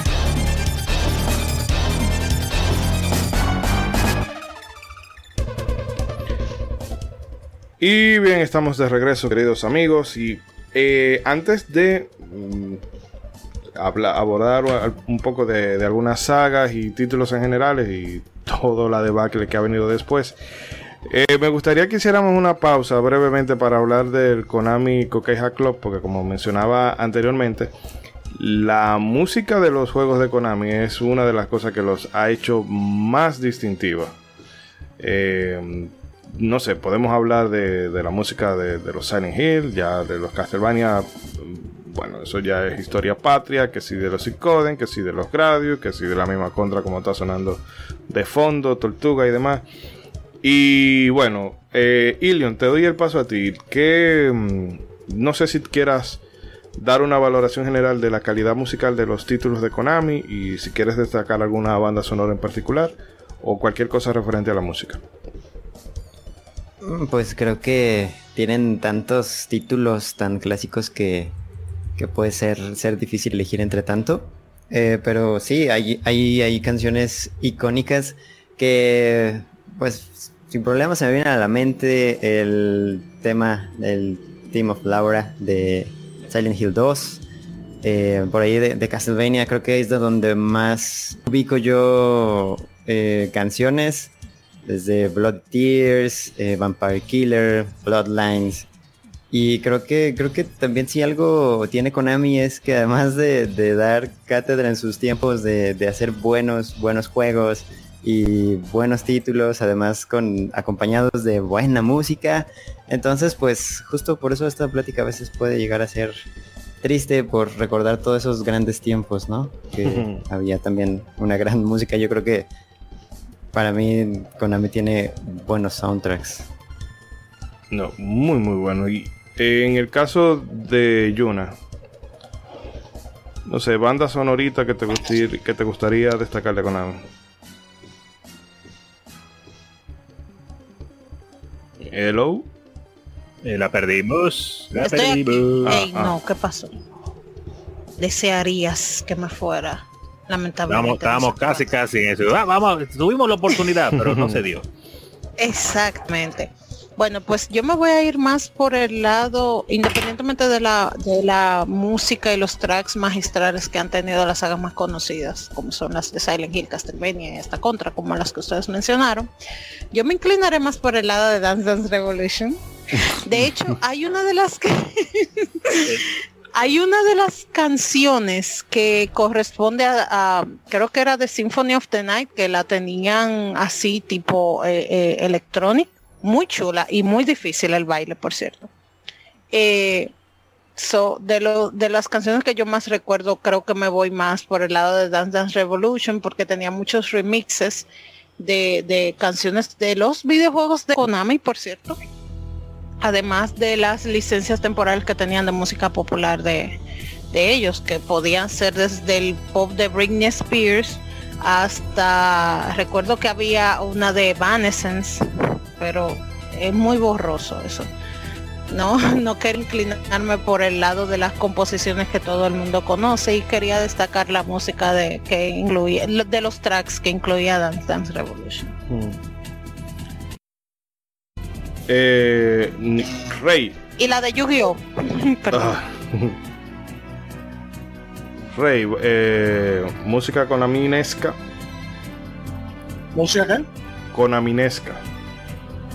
O sea, la banda sonora de los juegos de Konami y el Konami Queja Club en general, ¿qué te parece? Eh, sí, no, o sea, obviamente Konami es una de, las- de las compañías que tiene más juegos con mejores soundtracks. Eh, la música, recuerdo la música de Suicoden, cuando, cuando uno empieza, cuando uno empieza en el, en el castillo, no, no me acuerdo cómo se llama, dentro del pueblo. Cuando yo vi esa música yo quedé loco. Ahí fue la primera vez que yo supe que escuché ese nombre de Kirkuheika Club. Hmm. pero pero sí obviamente aparte de Castlevania la Gradius Goemon eh, Suicoden Met- Metal Gear o sea wow sea, música tan al- el nivel de soundtrack de gente como como Square y como Nintendo diría yo Y en algunos, y en algunos casos, cuidado. Sí. Eh, ¿Sí, Ronzo?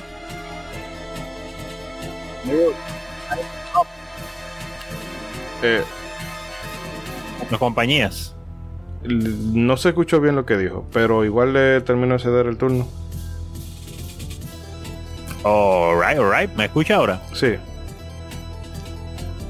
Sí, sí, decía que como mencionó Rey, que Konami pues está definitivamente en el top en cuanto a, a- a sonido. Bueno, aparte de juegos, obviamente, pero hablando de sonido. Eh, tanto por, por, por los grandes juegos que ya conocemos en, en todas la- las épocas que ha tenido. Los juegos de Nintendo, obviamente, Super Nintendo, PlayStation, cuando llegó la era del CD, pues ni se diga. Eh, para mucha gente le encanta también la música de Metal Gear y esas cosas. Y hay que recordar también, pues, en casos donde ellos hacían juegos que no eran propiamente de ellos, como los clásicos juegos licenciados, que ahora, cuando, escuchándolos a ustedes, pues me llegaron eh, recuerdos de juegos que, que no eran disque de, de licencias de Konami, sino juegos como el, el Biker Mice from Mars, que era un juego de carrera basado en la serie de, de- de- en la serie de muñequitos. Los motorratones. Pero que no recuerdo exactamente la música ahora, eso es que me gustaba bastante también, aparte de cómo se veía la acción de, del juego en sí. Bueno que Rey mencionó a Goemon, que aquí lo tenemos un poco olvidado, eh, de este lado del mundo, pero que en Japón, pues claro, una saga de juegos muy famosa. Y acá han llegado unos cuantos, pero no tantos definitivamente como en Japón. Y que recuerdo que me gustaba mucho en Super Nintendo. No me acuerdo cuál Goemon fue que llegó acá en Super, pero me gustaba. Y Claro, la nada, primera. Seguro la primera, seguro. The Legend of the Mint. Después hubo una en 64 que también creo que salió para este lado del mundo. Y lo- voy a tener que buscarlo bien, hace tanto de eso, pero de verdad que me gustaba mucho. Voy a tener que buscar la de Super NES a ver qué tal.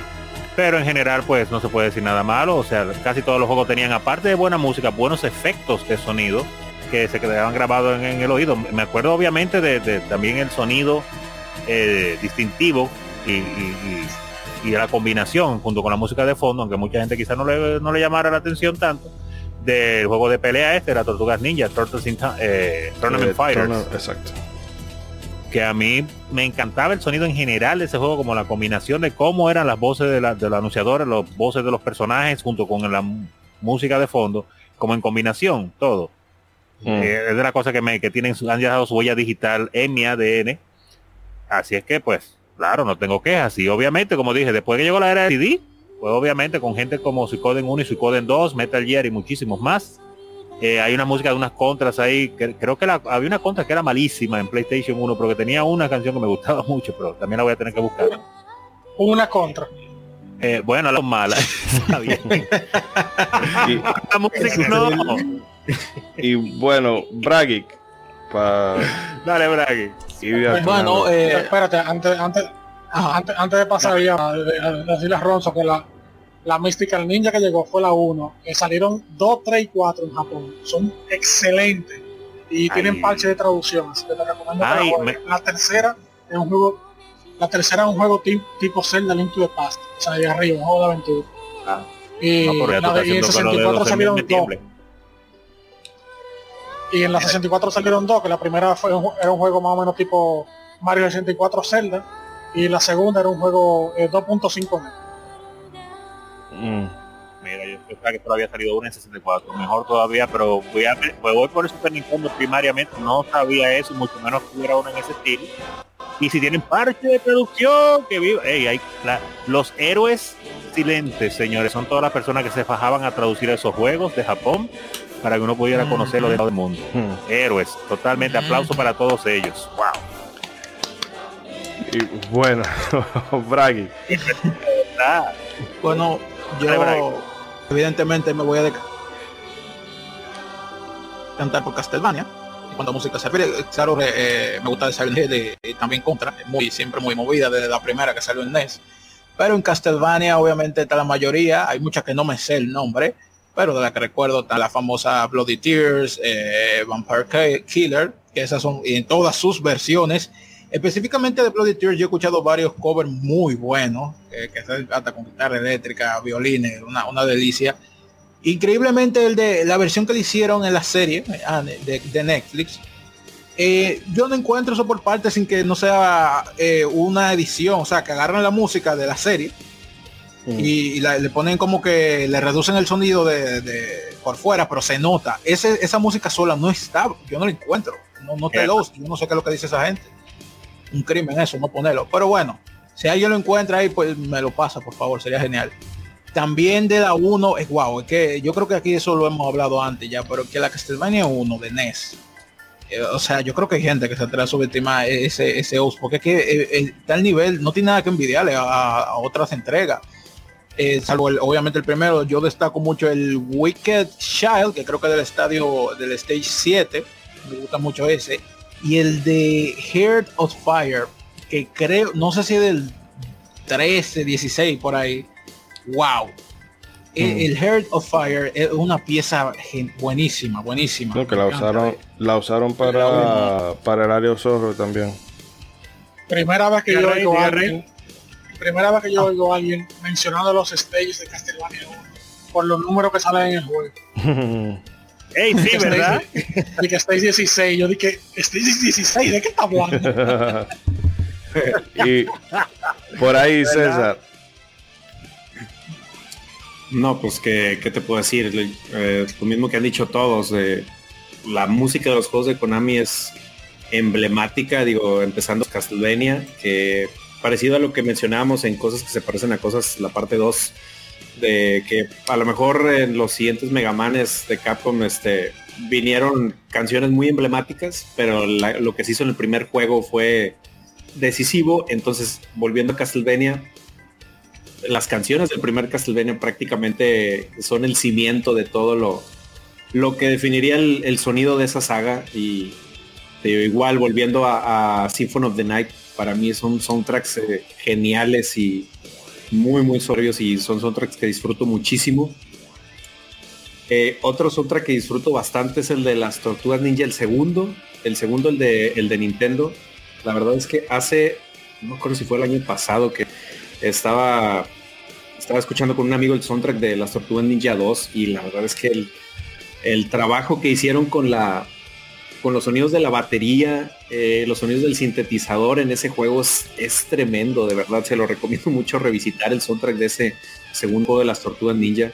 Y pues todavía en Tortugas Ninja en el tiempo también hay, hay soundtracks geniales, muy muy buenos. Este, desde el primer stage, este, eh, hasta este stage en el que van como en unas que ya están en el futuro de eh, y van como en unas patinetas, en unas hoverboards. No me acuerdo cómo se llama ese, ese, ese track, pero para mí es mi favorito de, de las tortugas en el tiempo.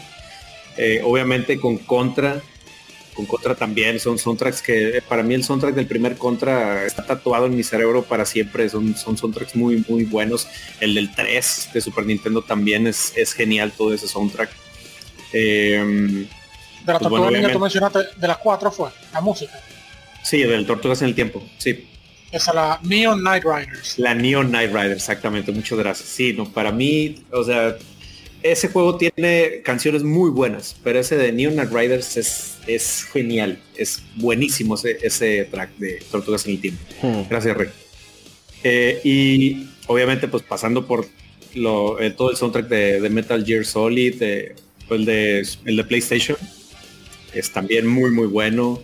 Eh, ¿Qué más? Pues obviamente ese intro con el saxofón tan emblemático de Snatcher, del intro de Snatcher es bañadísimo. Eh, si, eso no te recuerda a cualquier película noventera de acción, de los héroes de acción, eh, es, totalmente genial. Eh, los soundtracks de Police No también son muy muy buenos. o sea, qué tan buenos son los soundtracks de, Konami que inclusive hasta algún soundtrack del International Superstar Soccer, inclusive el primero y el deluxe, te trae muy buenos recuerdos este, de los 64, los soundtracks de los menús, a eso me refiero. Entonces, eh, la verdad es que hay, hay de dónde escoger, hasta de los, hasta de los juegos más emblemáticos, hasta de estos títulos de deportes que tú dices, ah, chis, ¿cómo que cuál? O sea, pero no, hasta en eso se lucían. Entonces, es como el meme este de, eh, pues nada más va a ser un soundtrack para un menú de un juego de fútbol y ahí está el, piano en llamas, ¿no? Hmm. Pobre Gradius, nadie la menciona. Casi no toque Gradius.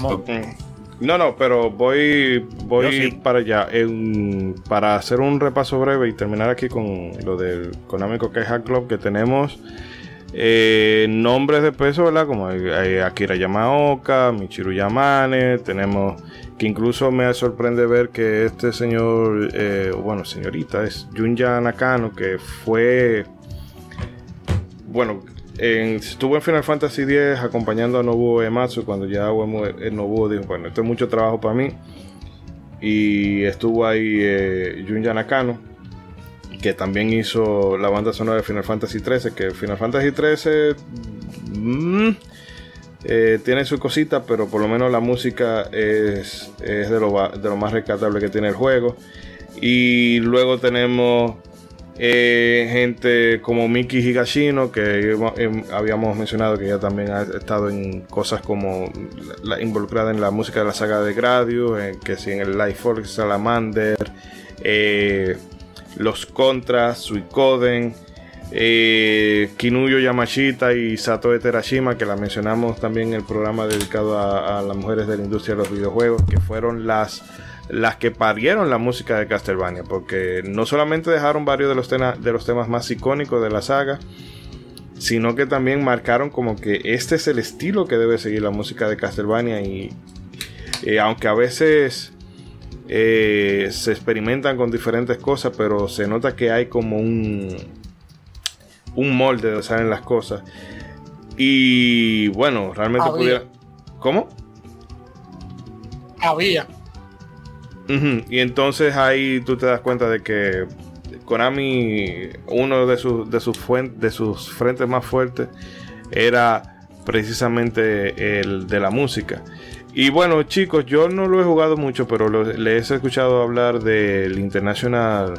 Bueno, yo no he jugado el International eh, Superstar, Superstar Soccer. Si quieren hablar un poquito brevemente de él para la gente de los países más futboleros. Eh, entonces César y bueno Ilion, que no sé si también eh, lo tendrá presente. Pues no recuerdo mucho el haberlo jugado, pero yo, sí jugué ya más Winning Eleven y, PES. Entonces ahí, sí les falló un poco con esto. No, pero bueno, igual ya que estamos, eh, no mete ahí, porque, ¿sabes? Aquí somos más... Estamos hablando en general de Konami. Sí, como aquí somos más de, de béisbol y demás, cuando viene a ver también conviene de que ustedes le metan la parte futbolera por ahí. Pues yo, yo recuerdo que ya más con los juegos de Winning Eleven y, y Pro Evolution, en su momento yo recuerdo mucho que Pro Evolution llegó a ser la, competencia directa pues de, FIFA, ¿no? Eh, recuerdo que en algún momento llegué a preferir y tenía amigos que preferían Pro Evolution que ante FIFA y tenían muchas eh, cosas que, FIFA todavía no agregaba, desde entrevistas a jugadores, crear tu, equipo con sus uniformes, cosas que em, empezó a meter este juego y a la gente le empezó a llamar la atención, aunque tal vez en cuestión de licencias, pues Pro Evolution estaba más, pues no tenía tantas licencias como FIFA, ¿no? Pero en su momento llegó a ser un buen competidor de FIFA, llegó a tener cosas que FIFA no tenía y al menos aquí en, en México hay, hay, dos comentaristas de fútbol que son muy populares y, y Pro Evolution los llegó a tener, cosa que, que les ayudó muchísimo.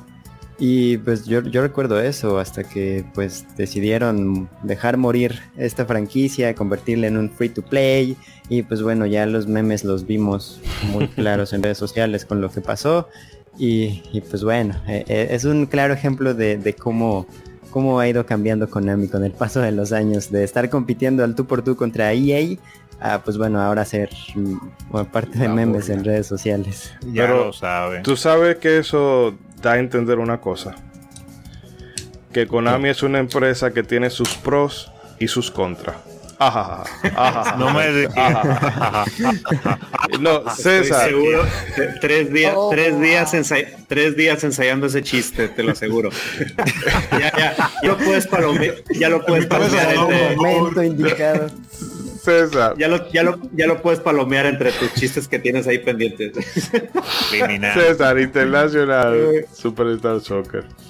No, en mi caso sí le, le, di batería, pero a más no poder desde el primerito de Super Nintendo. Este, obviamente ya después llegaron con el Super International, International Superstar Soccer Deluxe y para mí, o sea, era mejoraban muchas cosas eh, jugables y, mecánicas el, lo del primero.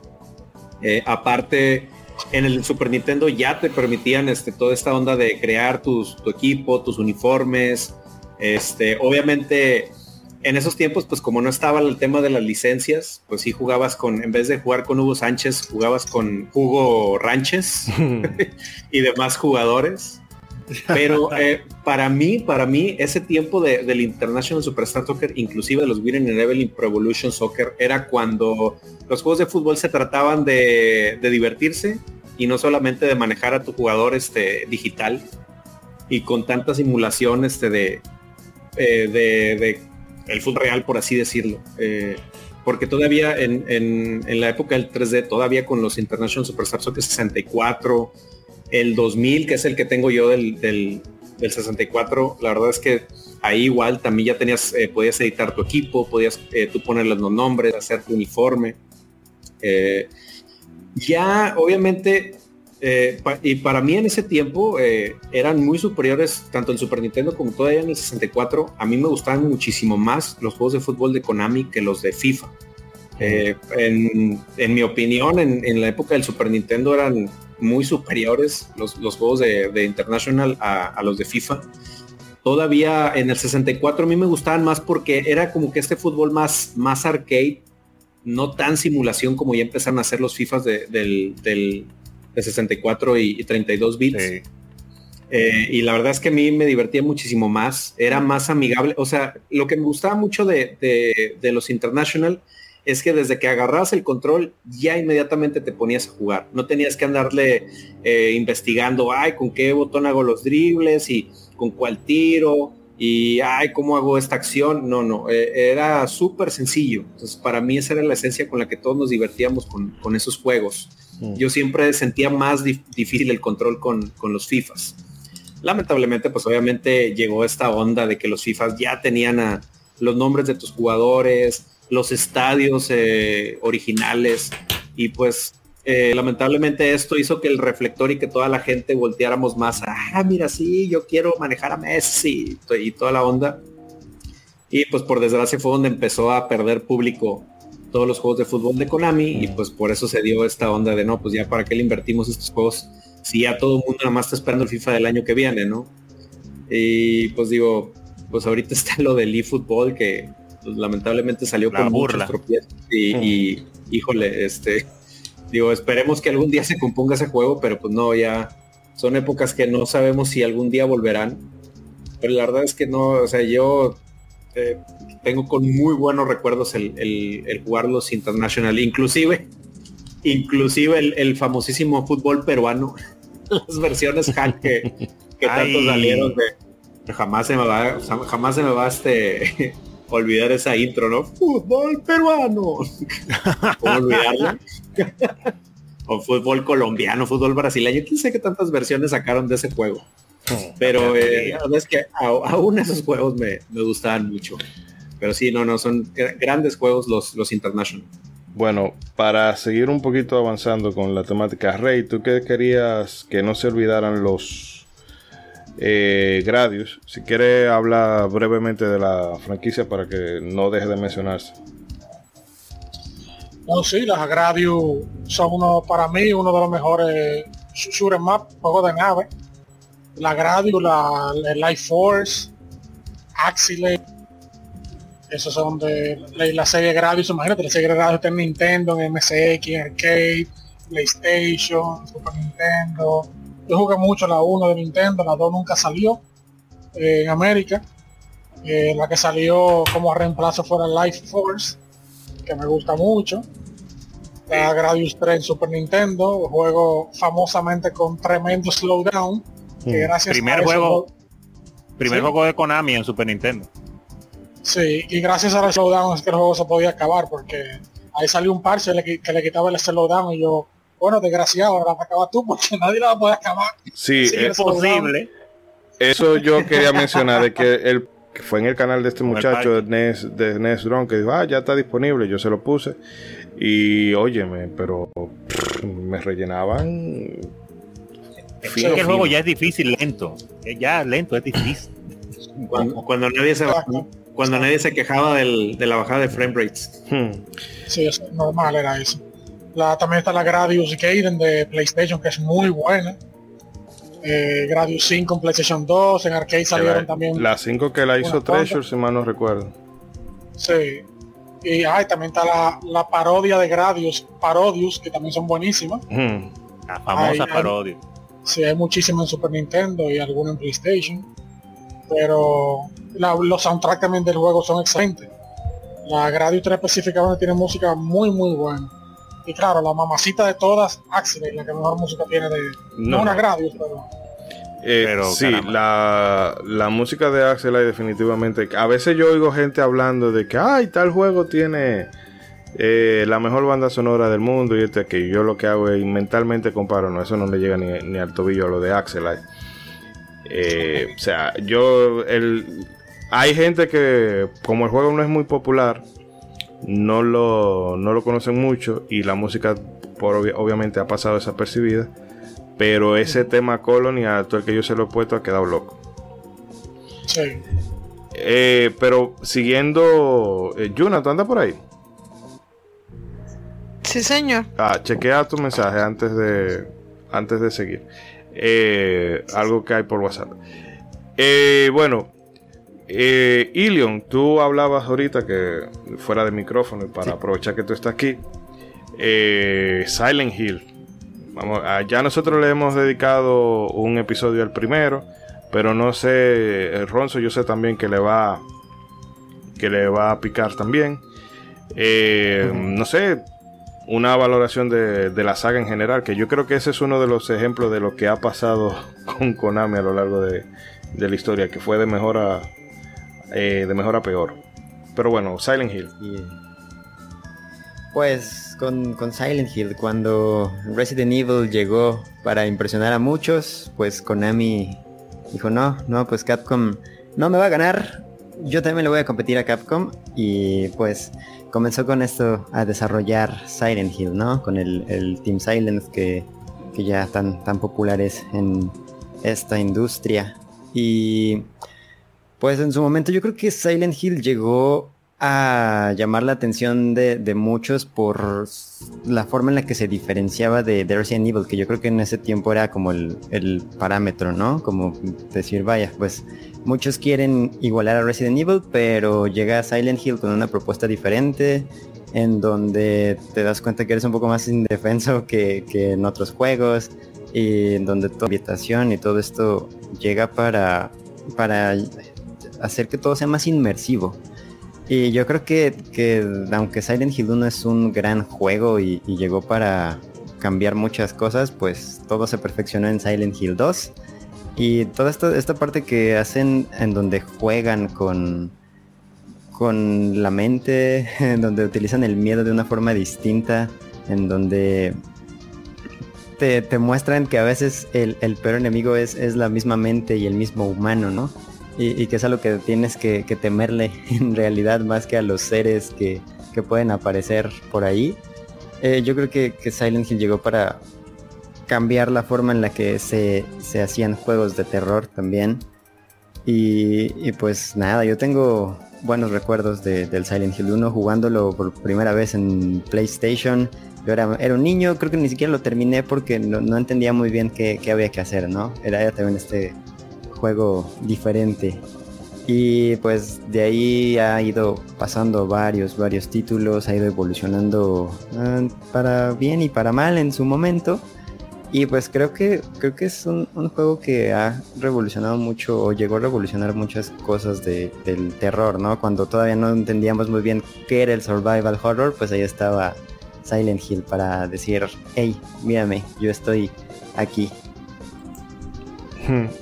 Yo en lo particular siento eh, que Silent Hill 2, para bien y para mal, ha influenciado la industria, sobre todo en el mercado indie, porque yo noto que constantemente se quiere reproducir ese, ese efecto del 2. Que a mí, por ejemplo, el 2 es mi favorito, indiscutiblemente. Pero tanto el 1 y el 3 me gustan porque tienen un eh, o sea, tienen ese lo, eh, elemento esotérico. Y sí tienen mm, algo de psicológico, pero he notado que las, eh, las cosas que se han venido inspirando de, de, Silent Hill casi siempre lo hacen con el protagonista que tiene un pasado tortuoso y tiene, vamos a decir así, demonios, eh, en sentido figurado, que vienen a atormentarlo y tiene que lidiar con ellos. Y es lo que hace como que yo me encuentre un poco los survival horror modernos reiterativos. Porque el de Resident Evil 7 me gustó un poco que sí tomó la estética de Silent Hill de mantenerte total, constantemente en tensión, aunque ya lo último eh, en Resident Evil 7 tú te vuelves una máquina de matar y con munición infinita. Pero por una parte se maneja más con la tensión y, el miedo psicológico.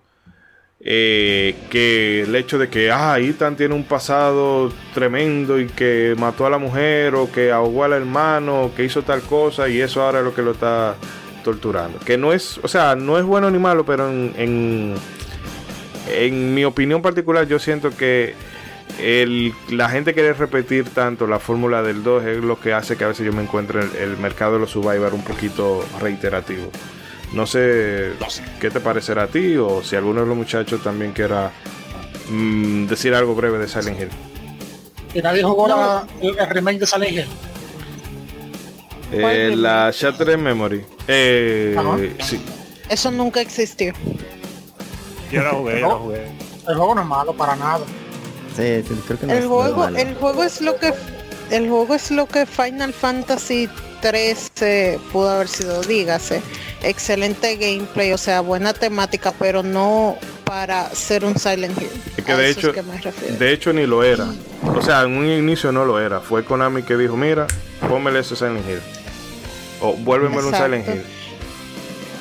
Y algo que quería añadir respecto al, a lo que conversaba sobre los indies. ¿Cómo? Excusa, no estoy seguro, no, no estoy seguro no están hablando de otra Silent Hill, creo que la de creo que es que el 4, ¿no? o algo así. Porque la bueno, Silent Hill, la Silent Hill Silent Memory es un remake de Silent Hill 1. No, no, no. Eh, el Konami hizo que se hiciera que le metieran todo la, el tema de, de, que Harry está hablando con, con, el psiquiatra y del hielo y demás, pero la, el estudio ah, originalmente sí.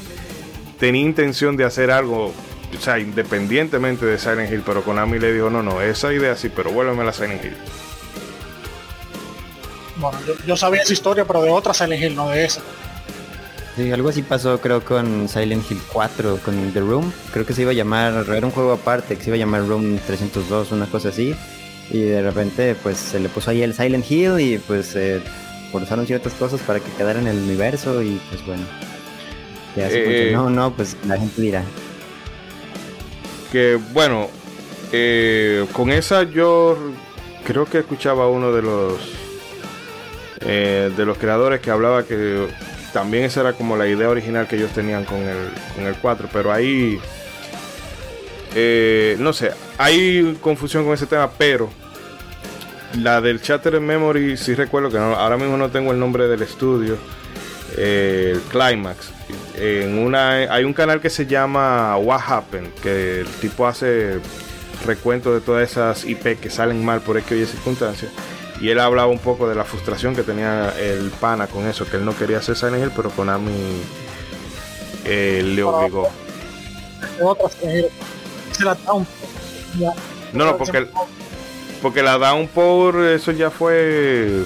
Konami dijeron, mira, se la soltamos a un estudio occidental y que ellos hagan lo que quieran. No, eso fue Climax.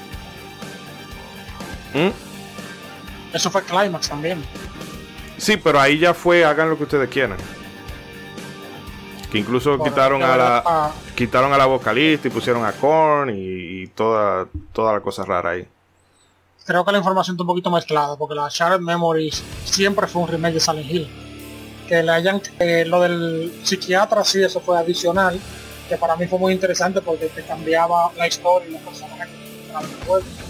Y el asunto del hielo, Silent Hill 1, eso, esa, eso que tuvo que caer al cielo es nieve. Lo que pasa es que la gente pensaba que era ceniza, igual que la 2, y la película obviamente eh, incrementó ese pensamiento de que Silent Hill 1 lo que estaba cayendo en ceniza, pero eso es nieve. Y la- el remake lo que hizo fue simplemente como que incrementar el hecho de que ellos se nieve, lo vamos a ponerle hielo también. Que no es tan interesante como lo de la 2 y el asunto de que todo se había oxidado.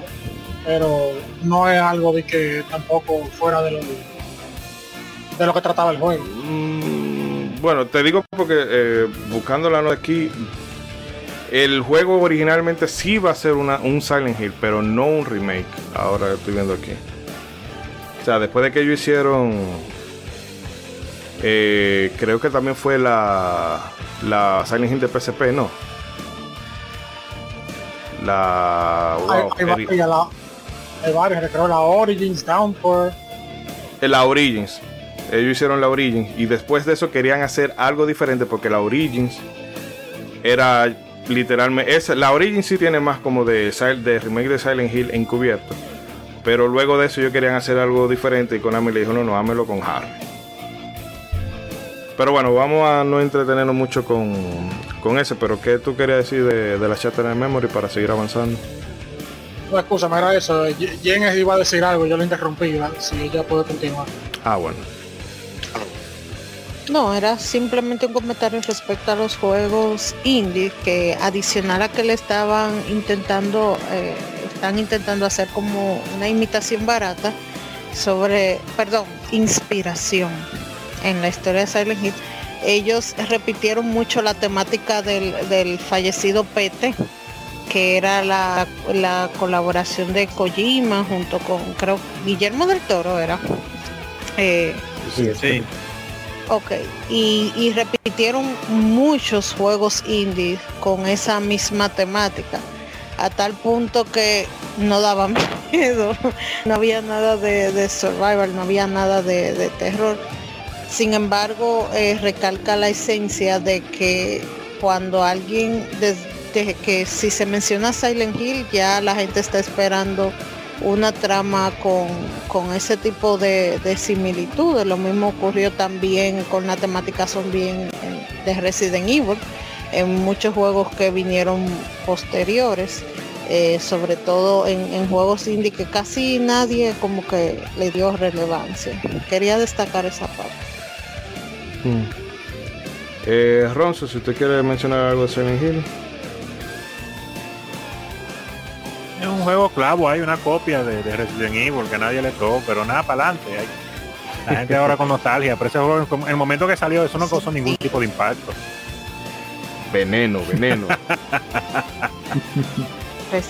No, para nada. Yo pensaba que, que yo sabía lo que era videojuego de horror antes de Silent Hill. y Silent Hill me enseñó lo que era el horror verdadero y obviamente parte importante de eso, pues aparte del diseño del juego y, y todo, pues era pues su, soundtrack bastante distintivo y, diferente. Tanto en las partes que no tenían sonido, con los efectos de sonido, eh, bueno, obviamente ya estamos hablando de música, como las partes que sí tenían música, y esa clásica tonada del intro que la sonamos hace un rato acá en este mismo podcast, en la música de fondo. Pero qué decir, ¿no? Un gran juego que me enseñó lo que era el verdadero miedo, no los sustos, que es lo que nos daban otros juegos, no. El miedo. El miedo a usted jugar, a agarrar el control y a darle para adelante o para atrás. Era algo increíble. Así que nada más que agregar de todo lo que hemos hablado de Silent Hill. Muchísimas flores y otro de los juegos que lamentablemente seguirán sufriendo porque la Konami de hoy no es la Konami de ayer. Hmm. Eh, bueno, Bragg y, y César, si quieren comentar algo de Silent Hill, para entonces movernos a otra cosa. Dale, tú, Gregory. Jugué, realmente destaco esto mismo que decía Alfonso, que y ya un- el que pensaba que venía a jugar una copia de, de Resident Evil estaba muy equivocado, muy equivocado, porque aquí sí era, e- era ese miedo, como te lo iban impregnando, ese miedo psicológico. Como creo que mencionamos, no sé en qué podcast fue, pero era precisamente eso. Que no, no era que aparecía un tipo, ay, te asustaba, no. Realmente se, se vivía e- ese terror. Eh, la música también, la ambientación excelente todo. Eh, ese ese intro que, me- que dijo Ronzo que mencionó, mencionó que sonó ahorita fue el, el que tiene un es un banjo que suena. Eso que así que se le dice ese instrumento. Hmm. No me Sí, acuerdo. la- el, el- el- Sí, un el banjo. tema- el instrumento con el que entra, sí, el banjo. Es un banjo, sí, eso mismo. Pues sí, no, realmente hace mucho. Debe, debería volverlo a jugar realmente. Y ese remake entonces no, se- no sería buena idea jugarlo, sí sería buena idea. El, el de Shattered Memories. El, remake de la 1. Sí, el, el- está muy bueno. La verdad sí te lo recomiendo. Ah, bueno. Hmm. Bueno, sería una buena, un buen chance volver a jugar. Y, Y pues bueno, digo, ya, ya nada más para no, para no alargar tanto el segmento, pues digo, lo que yo siempre le voy a aplaudir mucho al primer Silent Hill es cómo convertir las limitantes de una consola en algo completamente funcional y, e inmersivo para el jugador. O sea, esta famosa niebla, que pues eh, para los centennials y, generación Z que no saben ni de qué estamos hablando cuando decimos el famosísimo pop-up, este, la verdad es que era algo para cubrir que mientras tú avanzabas, pues el escenario se iba cargando. Pero estos cuates del, del Team Silent lo convirtieron en algo que eh, era como lo que ahorita mencionaba Ilium, que es otra, otra cosa que le aplaudo mucho a Silent Hill, cómo convertir. Ok, el otro juego era más terror, refiriéndome a Resident Evil, terror directo. Bueno, vamos a jugar con el terror psicológico. O sea que más allá de ver al, al monstruo tal cual que, venía contra ti, es el darte el miedo de tú ni siquiera saber con qué te vas a topar. Eh, y, y constantemente el juego jugaba contigo de esa manera. Eh, entonces, para mí es eso, o sea, cómo aprovechar el terror psicológico y cómo sacarle provecho, cómo convertir algo, eh, pues por decir, perdón por repetir la palabra, pero cómo convertir una limitante en una virtud. La verdad es que es algo que, le aplaudo muchísimo a, a los primeros juegos de Silent Hill. Y eh, jugué el Shattered Memories también, el de, el de Wii, en mi caso. Y justo como mencionaban hace rato, también toda esta cuestión de platicar con el psicólogo, de tomar las decisiones de lo que te preguntaba y de cómo eso afectaba directamente a lo que tú te ibas a topar en el juego y cómo eso te iba dando tu propia experiencia y tu propio progreso en el juego. La verdad es que fue un fue una edición muy muy interesante para, para ese remake. Hmm. Y pues la verdad es que sí, o sea, si, si quieren entrar al remake se lo recomiendo bastante. Bueno, y ya entrando en el último tramo, que no se olvide de mencionar la, la saga Suicoden, que la hemos eh, mencionado, pero eh, el 1 y el 2, que no me voy a cansar de recomendarlo, sobre todo el 2, que eh, la historia realmente es de, de esas que te marcan por siempre, de por vida. Y que antes de eso teníamos también eh, Konami haciendo el Lagrange Points de NES, de NES que eh, tal vez familiarizamos eh, Konami RPG con Suicoden, pero ya desde NES ve- vemos que lo hacían también. Y que de hecho ellos ahí se la botaron, porque hicieron... Ellos crearon un chip especial, Rey, no sé si, si te sabes el nombre del chip, creo que era BCR7 o algo así, que permitía que el, que el Sí. NES tuviera eh, como dos salidas más de audio, o sea, dos canales más. Sí, le agregaba, le agregaba canales de audio. ¿ah? Ah, y entonces también tenían a, eh, bueno, Dobashi Akio, que es de una banda de J-Pop que se llama Rebeca. Eh, Me parece que todavía siguen activos. Y, sea, Konami dijo, mira, compón la música y si realmente escuchando la música de, de la banda sonora de ese Lagrange Point, ustedes se pueden dar cuenta de que está... eh, bueno, no sé si han escuchado alguna vez la de Gimmick, que tiene esa misma, creo que usa también esa misma tecnología y se oye realmente muy diferente a cualquier otra cosa que haya podido sonar en NES. Y realmente se nota que hay que La hay Point parece, parece un juego de 16 bits. Ajá, y que de hecho hablamos aquí hace mucho de Fantasy Star y de cómo deja detrás todo el tema de del medievo y dragones y demás y se va algo más sci-fi. La Grange Point, eh, el Point eso y era más como en la vena de un Gundam porque tenía que ver con el tema de colonias en el espacio y organizaciones terroristas y gente que quería hacerse, que querían como independizarse, en, fin, que tenía una trama eh, bastante madura para lo que era la consola en la época. Eh, el chip, para que no pasemos por ignorantes de todos, el de el de Castlevania se llama BRC6 y el que usa Contra en Japón el BRC2 el juego el que lo ha jugado sabe que la japonesa tiene más animaciones tiene mapas tiene eh, como cinema entre- antes cuando termina un mundo que todo eso se lo quita la versión americana Sí, que bueno, aprovecho también para referir a la gente al especial de la saga Contra que hicimos, eh, que ahí repasamos todos y cada uno de ellos. Si sienten que no le dedicamos todo el espacio a la, a la saga. Pero, para terminar, chicos, eh, hemos visto, ¿verdad? Eh, todo el tema de, de cómo Konami vino desde, desde la NES, bueno, previo a la NES en el arcade, pero que en el 8 vi eh, como bien apuntaba Rey, hicieron un trabajo impresionante. Luego en los 16 bits eh, o sea, mantuvieron el ritmo y con los 32 bits ayudaron a crear géneros o simple y llanamente redefinieron géneros, como en el caso de- de Silent Hill y todo eso. Y bueno, así vamos llegando hasta el punto de- futuro, que hay que hablar también de ese encontronazo entre Ko- Konami y Kojima. Y bueno, Ilio, me gustaría empezar contigo. Eh, bueno, ¿tú crees que ese fue el punto de inflexión de la compañía o era ya síntoma, o mejor dicho, la conclusión de, de varios síntomas que se habían presentado durante toda esa generación de, digamos, PlayStation 3 360? Uh, pues yo creo que el, punto de inflexión eh, que, cambia totalmente la forma de Konami, en la que Konami hacía las cosas, yo creo que llega por ahí en 2010.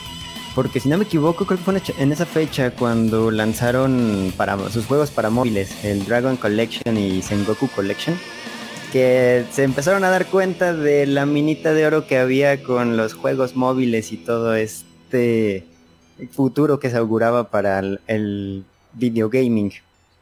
Entonces, pues ya para esas fechas, este desarrollo, si no me equivoco, Metal Gear 5, eh, Hideo Kojima ya tenía un puesto alto, estaba gastando los millones en el desarrollo de, de Metal Gear 5. Ellos sacan estas colecciones, bueno, estos juegos para móviles, se dan cuenta de todo el dinero que se pueden llevar sin invertir realmente mucho a comparación de lo- los millones que se estaba llevando Kojima. Y creo que es ese punto en donde Konami dice, creo que si quiero dinero, creo que si me gusta el dinero y si quiero ser eh, un fiel amigo de Don Cangrejo, tendré que irme por el, por el lado de los móviles. Y creo que es ese punto, como a partir de 2010, en donde Konami cambia totalmente su idea y dice, ¿saben qué? Este, están muy bonitas mis, mis IPs, está muy bonito todo esto, qué bonito que les gusten mis juegos, pero a mí me gusta el dinero y voy a hacer móviles. Yo, yo estoy de acuerdo contigo en ese punto, porque yo comencé a ver esos juegos que estaban tirando para móvil y decía, bueno, ok, tírenlo para móvil, pero ¿por qué no también para la consola? ¿Cuál es el problema? Eh, está el caso de, por ejemplo, del propio Symphony of the Night, que es eh, más relativamente reciente, que como Rey mencionaba, incluso si Sony tiene algún contrato con ellos, eso ellos lo tiraron en celular y yo decía, concho, no lo tienen en otra consola y lo tienen en celular. A mí se me hace un poco incómodo personalmente jugar eh, esa clase de juego en un celular. Si es lo que ahí se hace, pero supongo que tendrá su público. Pero realmente yo creo que en ese punto de los, de los juegos de móviles fue que comenzó ese- esa inflexión. También, estoy muy de acuerdo con ese punto. Eh, bueno, Rey, ¿no tienes eh, algún apunte particular en este último tramo, eh, último tramo de el auge y la caída La de historia de Konami? Konami. No, básicamente lo mismo. Yo creo que ellos vieron la relación en lo fácil que ellos ganaban dinero gastando 3 pesos haciendo juegos de móviles y vieron los 200 millones que gastaba Kojima haciendo un solo juego. Ellos dijeron, no, no, no. Este, este, este no es el, el futuro que nosotros queremos. Y me imagino que por ahí fue que ellos empezaron con el asunto de sus gimnasios y pachinko y etcétera. Y estaban nadando el dinero tipo eh, como el, el pato Scrooge de DuckTales. Eh, eh, sí, eh, es Screw, El algo así. Rico bueno, tío. Rico MacPato, sí, vamos a no complicarlo. Rico Mapato, exacto. Eh, ellos estaban, eh, vieron que estaban nadando en dinero tipo Rico Mapato y dijeron, no, no, no. Kojima, adiós. Sí, que mira, en una parte yo entiendo, eh, o sea, no entiendo que haya que, ah, o sea, tuvieran que dar ese giro de 180 grados de vamos a dar todo lo que tiene que ver con consolas y centrarnos únicamente en, en el móvil, porque por lo menos Square Enix, eh, mal que bien, sigue llevando eso, ese modelo de que te tiro mi Final Fantasy Break Xavier, mi War of eh, no, el War of Vision y demás. Pero por lo menos tengo que si Final Fantasy XV, que si el 16, que si Nier Automata y demás. Que no entendí por qué simple y llanamente dar ese, ese carpetazo. Pero yo también entiendo que precisamente la gente habla ah, que Konami trató muy mal a Kojima, pero es que en verdad Kojima estaba quemando el dinero. Entonces, Sí, eh, hay- creo que no un sé si- ¿Sí? Ajá. Bueno, sí, sí, mi dato es correcto, pero por ahí vi que el Metal Gear Solid 4 costó entre 50 y 70 millones de dólares. Y Metal Gear 5 iba a costar todavía más. Entonces, claramente, pues ahí se asusta. Konami dijo, ay, a ver, espérame, si yo hice estos juegos de móviles y ya me tripliqué las ganancias o gané muchísimo más y estoy gastando millones en este juego que pues sí, está esperando mucha gente, pero en cuestión de inversión y si hablamos de dinerito, no me conviene. Y creo que por ahí también fue el punto que, que, que se sacará este juego del Metal Gear, el Ground Zeroes, para recuperar un poco de lo que ya se estaba quemando de dinero, porque pues Kojima era una máquina de quemar dinero. Bueno, fíjate con, con el Dead Stranding, que, que si de fin de semana con Matt Mikkelsen por aquí, que si con Guillermo del Toro por allá, Sí, y esos viajes alguien tenía que pagarlo. Eh, que de paso también eh, respecto a The Stranding todavía eh, no se sabe qué va a hacer con la gran cantidad de copias físicas que todavía quedan. El juego casi nadie lo está comprando y el juego no es malo, pero no creo que nadie tenga paciencia para hacer de Uber. no, yo el juego yo celebro que se haya hecho por, ¿verdad? Porque es una visión particular y el autor quería hacer eso y eso fue lo que hizo. Pero pasa como en el cine, que tú puedes hacer películas muy de autor y decir, ah, sí, el guion, los planos y demás, todo de maravilla, la dirección artística. Pero si tú haces un producto por capricho, sí, si tú haces un producto por capricho y te olvidas un poco de esa parte, como se diría, crowd pleaser, de, de- de que la gente le guste, o sea, le, re- le resulte llamativo, pues cuando se te abre el pecho, no te quejes. Como con Wes Anderson, que hace películas solamente para buscar Exacto. y no para taquilla. Y César, ¿tú ibas Sí, a pues decir es que- algo? Repéteme, repéteme a Wes Anderson. ¿eh? Mm. No, pues es que son, hablando o sea, No, no, por si. Pues es que son, o sea, fueron las, las oleadas estas, este, la época en la que todos creían que, pues un triple A con mucho presupuesto y con muchos años de, de producción, automáticamente te iba a dar muchas ganancias, pero pues, o sea, eso mismo les fue pasando factura a muchas compañías, entre esas Konami y pues sobre todo con alguien como Kojima, que era como este meme de Bob Esponja de Patricio ya no puede más. Y el Patricio dice, tonterías, todavía se puede. Este, entonces, Kojima era así, o sea, sí, sí le podemos invertir todavía más. Y estaba bien, esta oleada al mismo tiempo que, que los triples estaban siendo más caros. Eh, por otro lado teníamos a los juegos de móviles que con poca inversión eh, estaban teniendo muchas ganancias y pues muchas compañías empezaron a voltear para allá. Y precisamente lo que muchos ya dijeron de que oye, pues con, con no mucho esfuerzo me, puedo sacar muchísima más ganancia, que pues bien, bien dijeron este juego de Dragon Collection que hasta terminó sacando un manga, un anime, un juego de cartas, que obviamente todo eso se traduce en dinero, dinero y más dinero. Eh, y pues fue ahí donde también eh, Konami, eh, ah, que otro le da también fue que muchas compañías de videojuegos empezaron a diversificar sus entradas de dinero, que ya tocamos el tema de los famosos gimnasios de Konami, que pues fue de, oye, pues tengo que tener otra cosa que no sea videojuegos, por si los videojuegos me empiezan a fallar como le empezaba a pasar a Konami en ese momento, pues tener una fuente de ingreso pues para, para no terminar mal, que pues inclusive recordemos que eso hasta la misma Nintendo le empezó a pegar en la época de, Iwata, en la que Iwata también eh, buscó cómo diversificar el, negocio de la compañía, eh, ya que no le estaba yendo tan bien. Recordemos el, el Vita Sensor que, que querían incluir, y también este el, aparato que iba a monitorear tu sueño de Nintendo, no sé si se acuerdan de esas notas, de esos proyectos. Sí, es el mismo, el Sensor era el mismo. Mm, mm, según yo eran dos, porque el Vital Sensor este, era uno que te ponías en el dedo y hasta querían de repente involucrarlo en juegos como tipo de Survivor Horror, que viendo de cómo eh, te iba el, el latido del corazón, era como que lo que iba pasando. Pero bueno. Eh, ah, entonces, Sí, entonces volviendo a eso, las compañías trataban de diversificar su negocio, entonces muchas se fueron derechito por ese camino, como Konami, que pues digo, obviamente por el lado del videojugador, eh, sí dice, sígole, pues qué lástima, qué lástima que, pues todas estas franquicias este, se empezaron a, las empezaron a archivar y a enterrar, pero pues también está el lado de que, pues lamentablemente, pues las compañías lo que hacen con todos estos juegos que hoy en día amamos, en un principio fueron proyectos para buscar una ganancia. Mm. cuando esos proyectos ya no te están dando ganancia, pues obviamente pues tú tienes que pasar a otra cosa. O sea, porque pues no dejas de ser una compañía que, tiene que generar. Pues lamentablemente pues esto le empezó a pasar a Konami y pues fue donde tomaron un rumbo que pues obviamente a todos los fans de los videojuegos no, no nos gustó.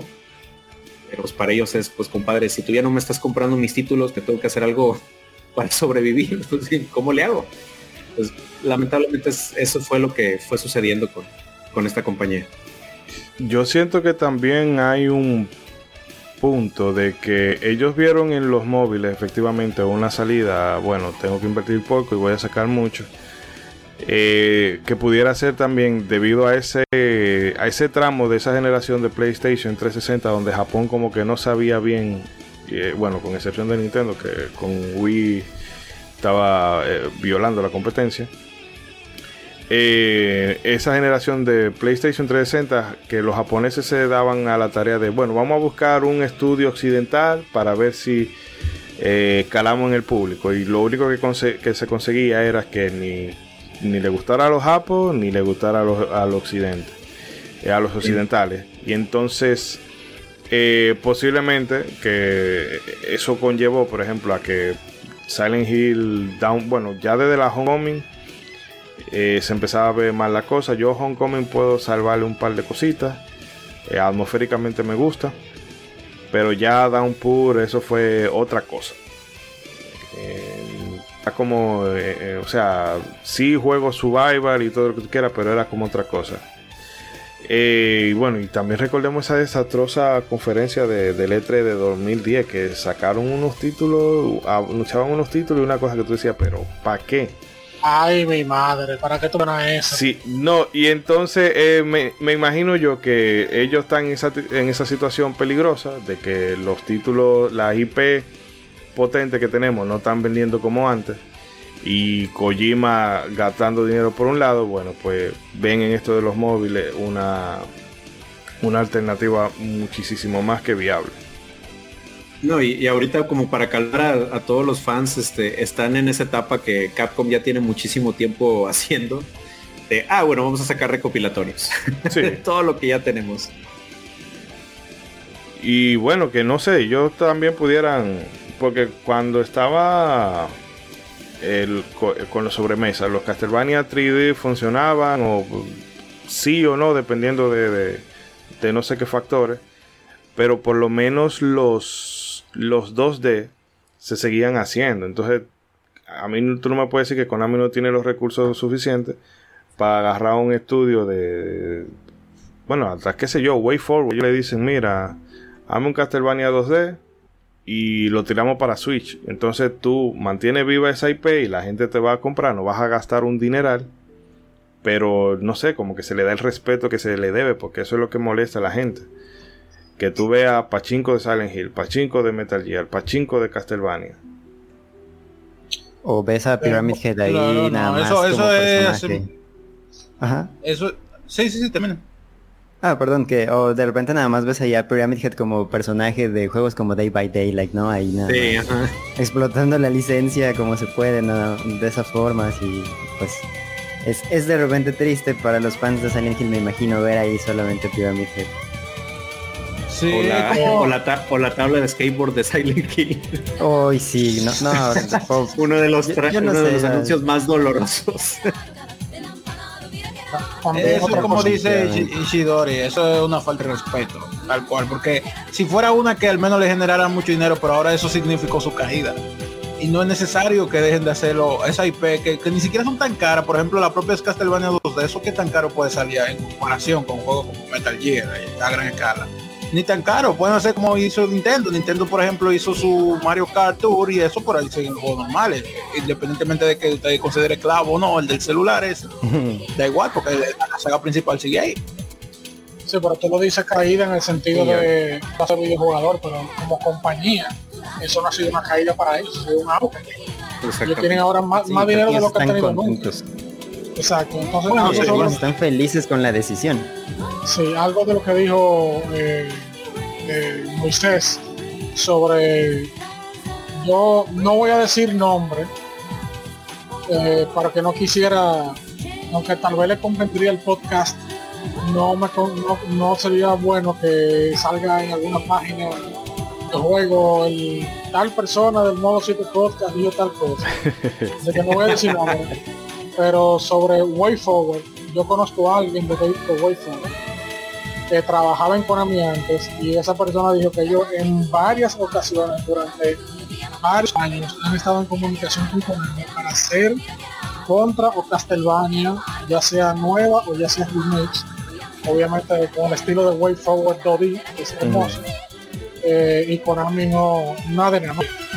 Eh, sin embargo, hace como un par de años, Konami anunció que ellos ya están dispuestos a licenciar sus juegos a otros estudios para que hagan juegos nuevos. Eh, obviamente ha pasado muy poco tiempo para uno ver el resultado de que sea que si va a, llegar eso. No se sabe si ellos de verdad lo llevaron a cabo, pero hay que darle un poquito más de tiempo. Y desde ese momento yo a esa persona le dije, mira, Konami anunció tal cosa.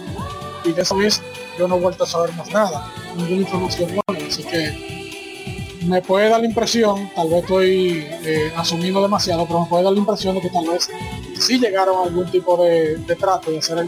Y obviamente no pueden hablar más de eso. Posiblemente sea así. Bueno, por lo Pero- menos ese es mi, mi wishful thinking. Sí, esa es una, una buena noticia porque también está un rumor muy fuerte de, de que está haciendo una Silent Hill.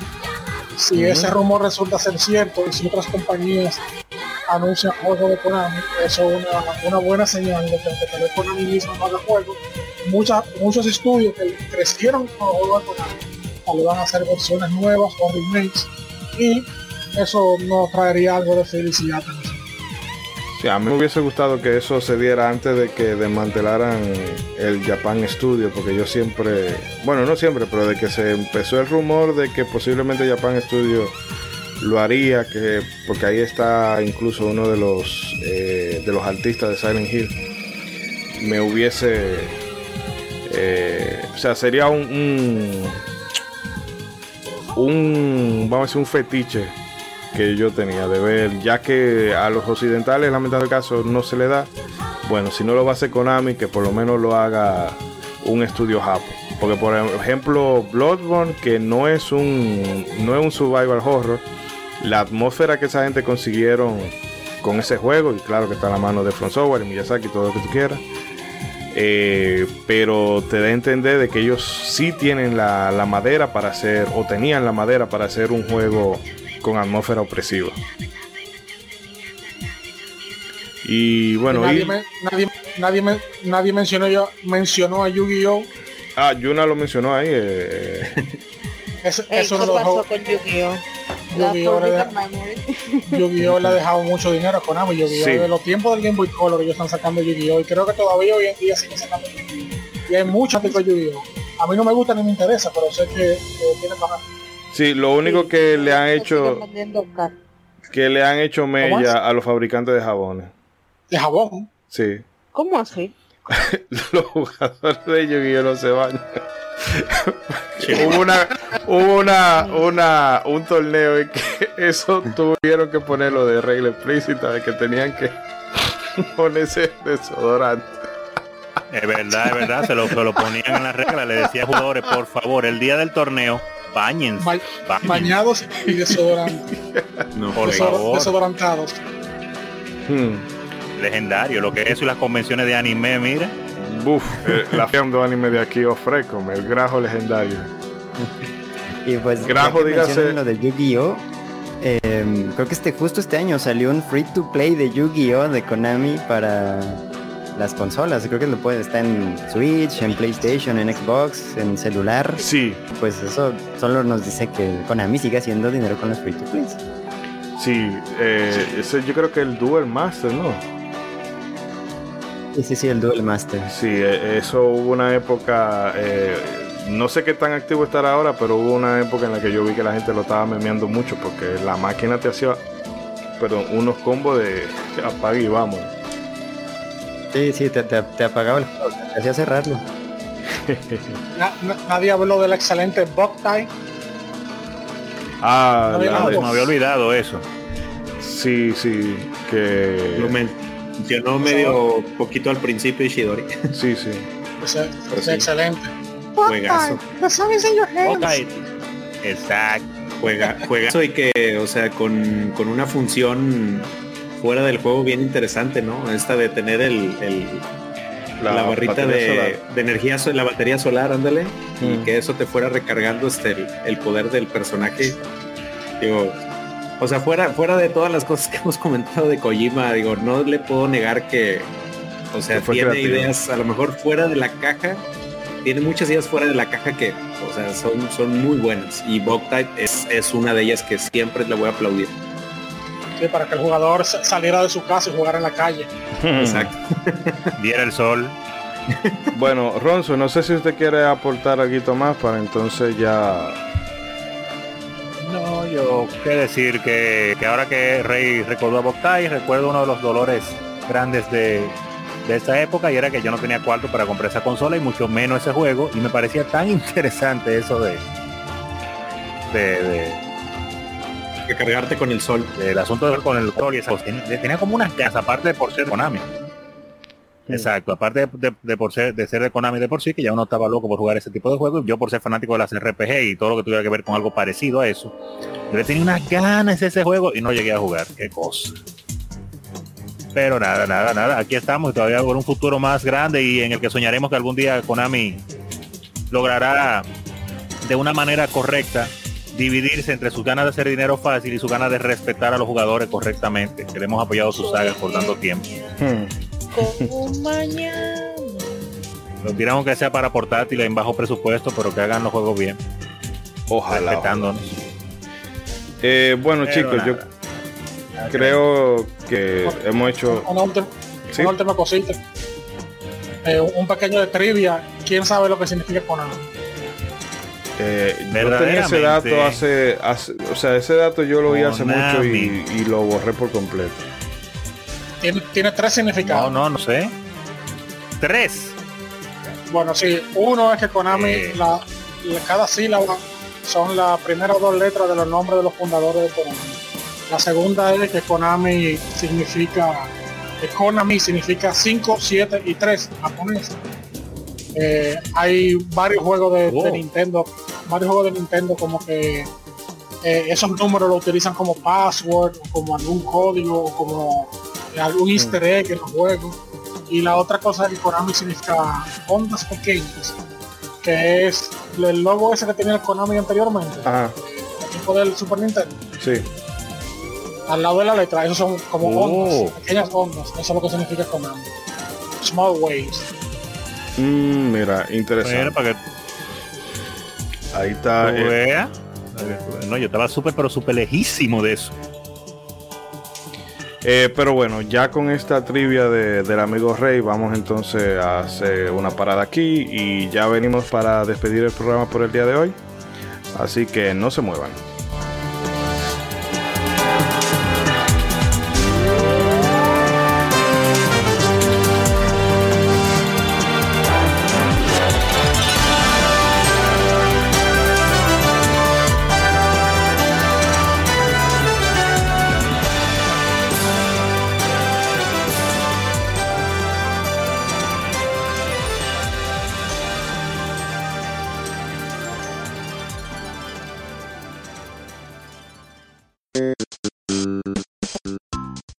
Para recibir más de nuestro contenido, no olvides suscribirte a nuestras redes sociales.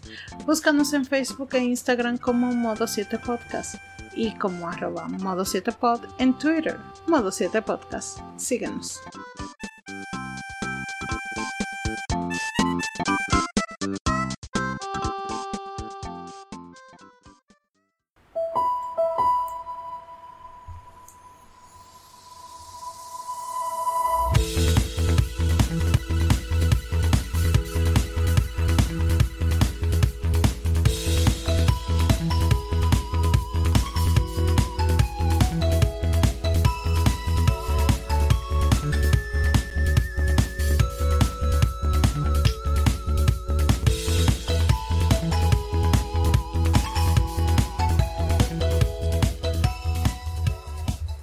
Y bien, amigas y amigos, eso es todo por esta ocasión. La verdad es que hemos hecho un recorrido que hubiera podido haber sido más abarca- abarcador, pero bueno, eh, el tiempo es limitado y no queremos que se repita lo de aquel especial musical de hace ya dos años o fue el año pasado. Bueno, el caso es que no vamos a extendernos muchísimo más y de nuevo agradeciéndole la preferencia y que se hayan quedado con nosotros durante toda esta charla. Y nada, paso a despedir eh, al equipo, dándole las gracias de nuevo al amigo Ilion por haberse pasado por aquí. Y nada, bueno, vuelvo y reiterarle a la gente dónde te pueden encontrar por si alguien eh, está entrando a la habitación de- del amigo oyente y escucha este audio ya casi acabándose. Pues muchas gracias por la invitación y me pueden encontrar en mis redes sociales como Ilion, Ilion, I-L-I-O-N en cualquier red social, TikTok, Twitter, Instagram, en YouTube, mi canal donde hago contenido principalmente y pues por allá los espero. Mm, Y bueno, para redondear, no sé si quisieras decir unas últimas cositas sobre Konami a modo de conclusión. Sí, pues creo que uno podría llegar a, a pensar que Konami tomó muy malas decisiones, como lo, vemos en este momento, después de grandes clásicos que ahora parecen estar muertos. Parece, uno creería que un día Konami se levantó y dijo, me voy a disparar en el pie, y pero pues creo que en realidad no es así, aunque nos duela como videojugadores aceptarlo eh, como compañía, para Konami la mejor decisión fue dedicarse a los juegos móviles. Si vemos las finanzas o los reportes de Konami, en 2020 le fue muy bien y fue un año que llegó la pandemia, muchas empresas les fue mal y Konami llega diciendo, pues yo tuve muchas ganancias. Entonces puede ser muy doloroso para nosotros, pero hay que aceptar que como compañía a Konami le está yendo muy bien con las decisiones que ha tomado. Sí, es una verdad dura de ver, pero en efecto es eso. Quizás como jugar. Nosotros somos los que perdemos, lamentando el caso. Pero a final de cuentas la compañía tiene unos ejecutivos y accionistas a los que tiene que darle cuenta cada año fiscal.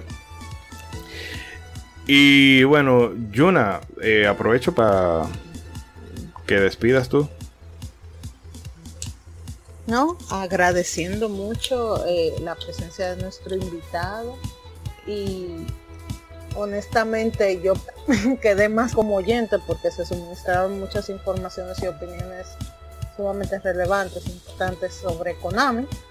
Eh, aunque mi experiencia haya sido escasa y sí, Konami es un primo lejano del señor Don Cangrejo, que solamente le interesa el dinero y honestamente hay que ellos terminaron verando por sus intereses. Siempre hay que recordar que existe la piratería y que gracias a la piratería podemos hablar sobre, eh, sobre nuestras experiencias de algunos juegos que terminaron, eh, que fueron más populares en Japón que aquí, etcétera, etcétera.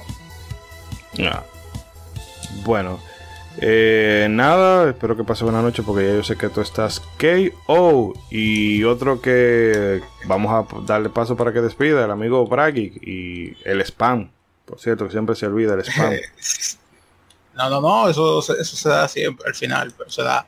Eh, un placer estar aquí como siempre con ustedes, escuchando este, este tema de, de Konami, de, esos juegos que, se impregnaron en nosotros y a pesar de, todo eh, siguen en nuestros corazones. Sabemos, como dice Ilion, eh, es, una, es una pena para nosotros como videojugadores, pero para ellos está bien.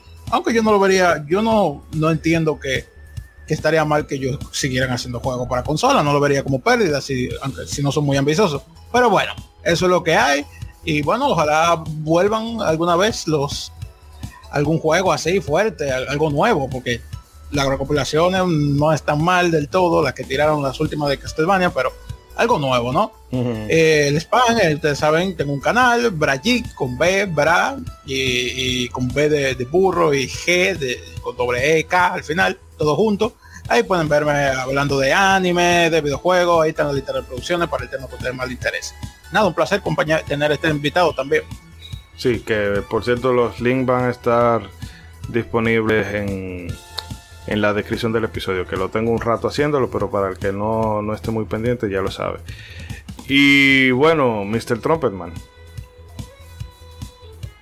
Hey, sí, aquí andamos. No, pues igual como siempre agradecerles muchísimo que nos acompañaran hasta acá. Si ustedes llegaron aquí, como siempre decimos, este, usted es el verdadero héroe. No, la verdad, muchas gracias por darle clic a ese link donde quiera que se lo haya encontrado. Y pues también un gustazo hablar pues de, de la historia, el legado y de las sagas este, que, con las que tenemos muy buenos recuerdos. Este, como lo es esta famosa compañía de Konami. Como ya bien dijimos, pues obviamente tuvieron que tomar sus decisiones para sobrevivir, para no quedar este, en el cementerio de las compañías.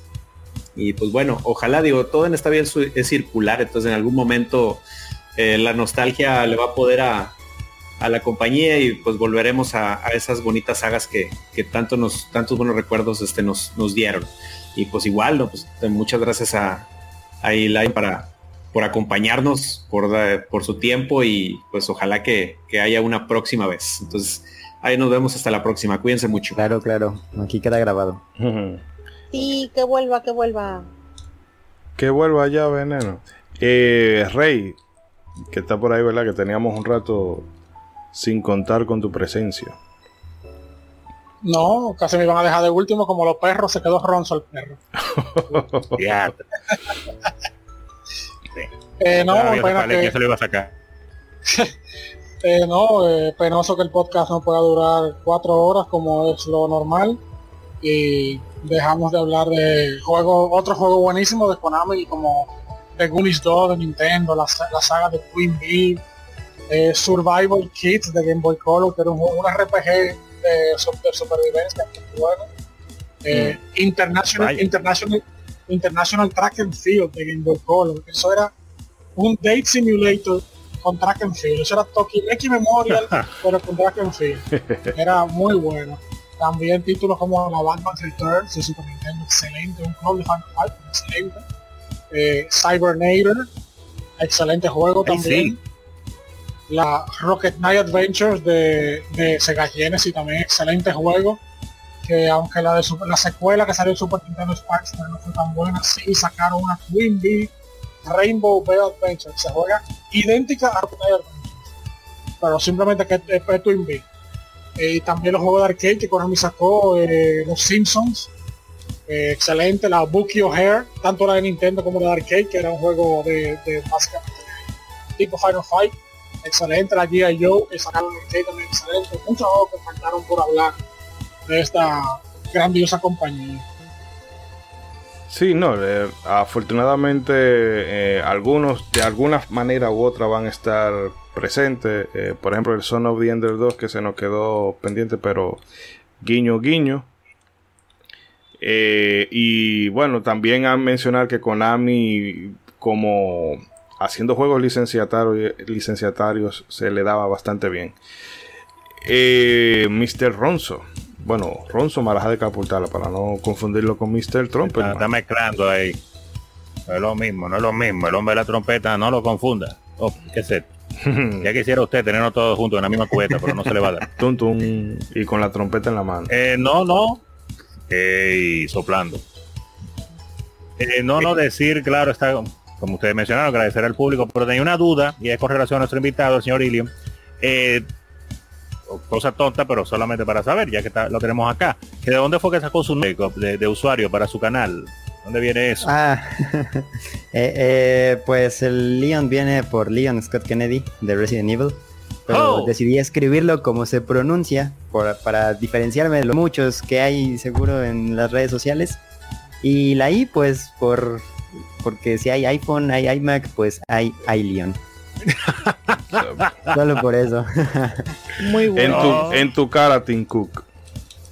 Ahí está, ahí está. Ven y demándame si quieres, charlatán. Sí, que venga. No, pues muy bien, muy bien. Tenía esa curiosidad. Muchas gracias. Muy, muy interesante. y nada, nada, no alargar más la despedida. Siempre agradecer a las personas que llegan acá hasta este momento. Un abrazo psicológico para todos. Y pues nos vemos en el próximo episodio de Modo 7. Eh, Isidori, le paso la palabra. Sí, bueno, eh, realmente de nuevo eh, el invitado, un millón de gracias por pasarse por aquí. Las puertas siempre van a estar abiertas. Y nada, Muchas recordarle. gracias. Sí, no, no te digo, aquí. Y que de hecho, no sé, aprovecho y tiro la pullita en el aire. Que como Bragi también está en un medio que es más afín al tuyo. Igual, no sé, algún día Bragi te puede recibir ahí o hacen algún tipo de colaboración y nada, y eso. No es que Bragi me esté dando 100 dólares por atrás para que te diga, pero bueno. y Ya, ya dile que ya dile que lo vas a secuestrar. Nos vemos la próxima semana. Y bueno, realmente, señor, ha sido un placer haber, haber recorrido un poco de la historia de Konami. Realmente, como dice Rey, se nos quedaron un montón de cosas fuera, pero eh, el tiempo es el que es. Y bueno, nos estaremos viendo, escuchando en dos semanitas más y vamos a hacer... Esto sí me obligaron Mr. Trumpetman y Bragi que tienen a mi madre secuestrada y me dijeron, si no habla de, si no habla de este juego, hay problema. Y es de la saga Pokémon, sobre todo, o mejor dicho, en concreto, la primera generación de Pokémon. Así que después de tantos años, sí, Pokémon viene por acá. Eh, y espero que todos estén pendientes y disfruten del episodio cuando salga. Pero mientras tanto, espero que sí hayan podido disfrutar esto. Recuerden visitar eh, el canal de Ilion y recuerden que pueden dejarnos sus comentarios y sugerencias en las distintas redes sociales de Modo 7 Podcast o ir directamente a nuestra web donde tienen una comunicación más cercana con nosotros. En fin, esto es todo por esta ocasión y ya saben, hagan Invite- bien. Invítenos, invítenos un café, amigos. Aunque haga mucho calor, pero invítenos un café. Sí, sí, guiño, guiño, café, ¿eh? Vuelva a ser productor ejecutivo de, de Modo 7 Podcast. Y nada, hagan bien y no miren a quién. Hasta la próxima. Nos vemos. Adiós.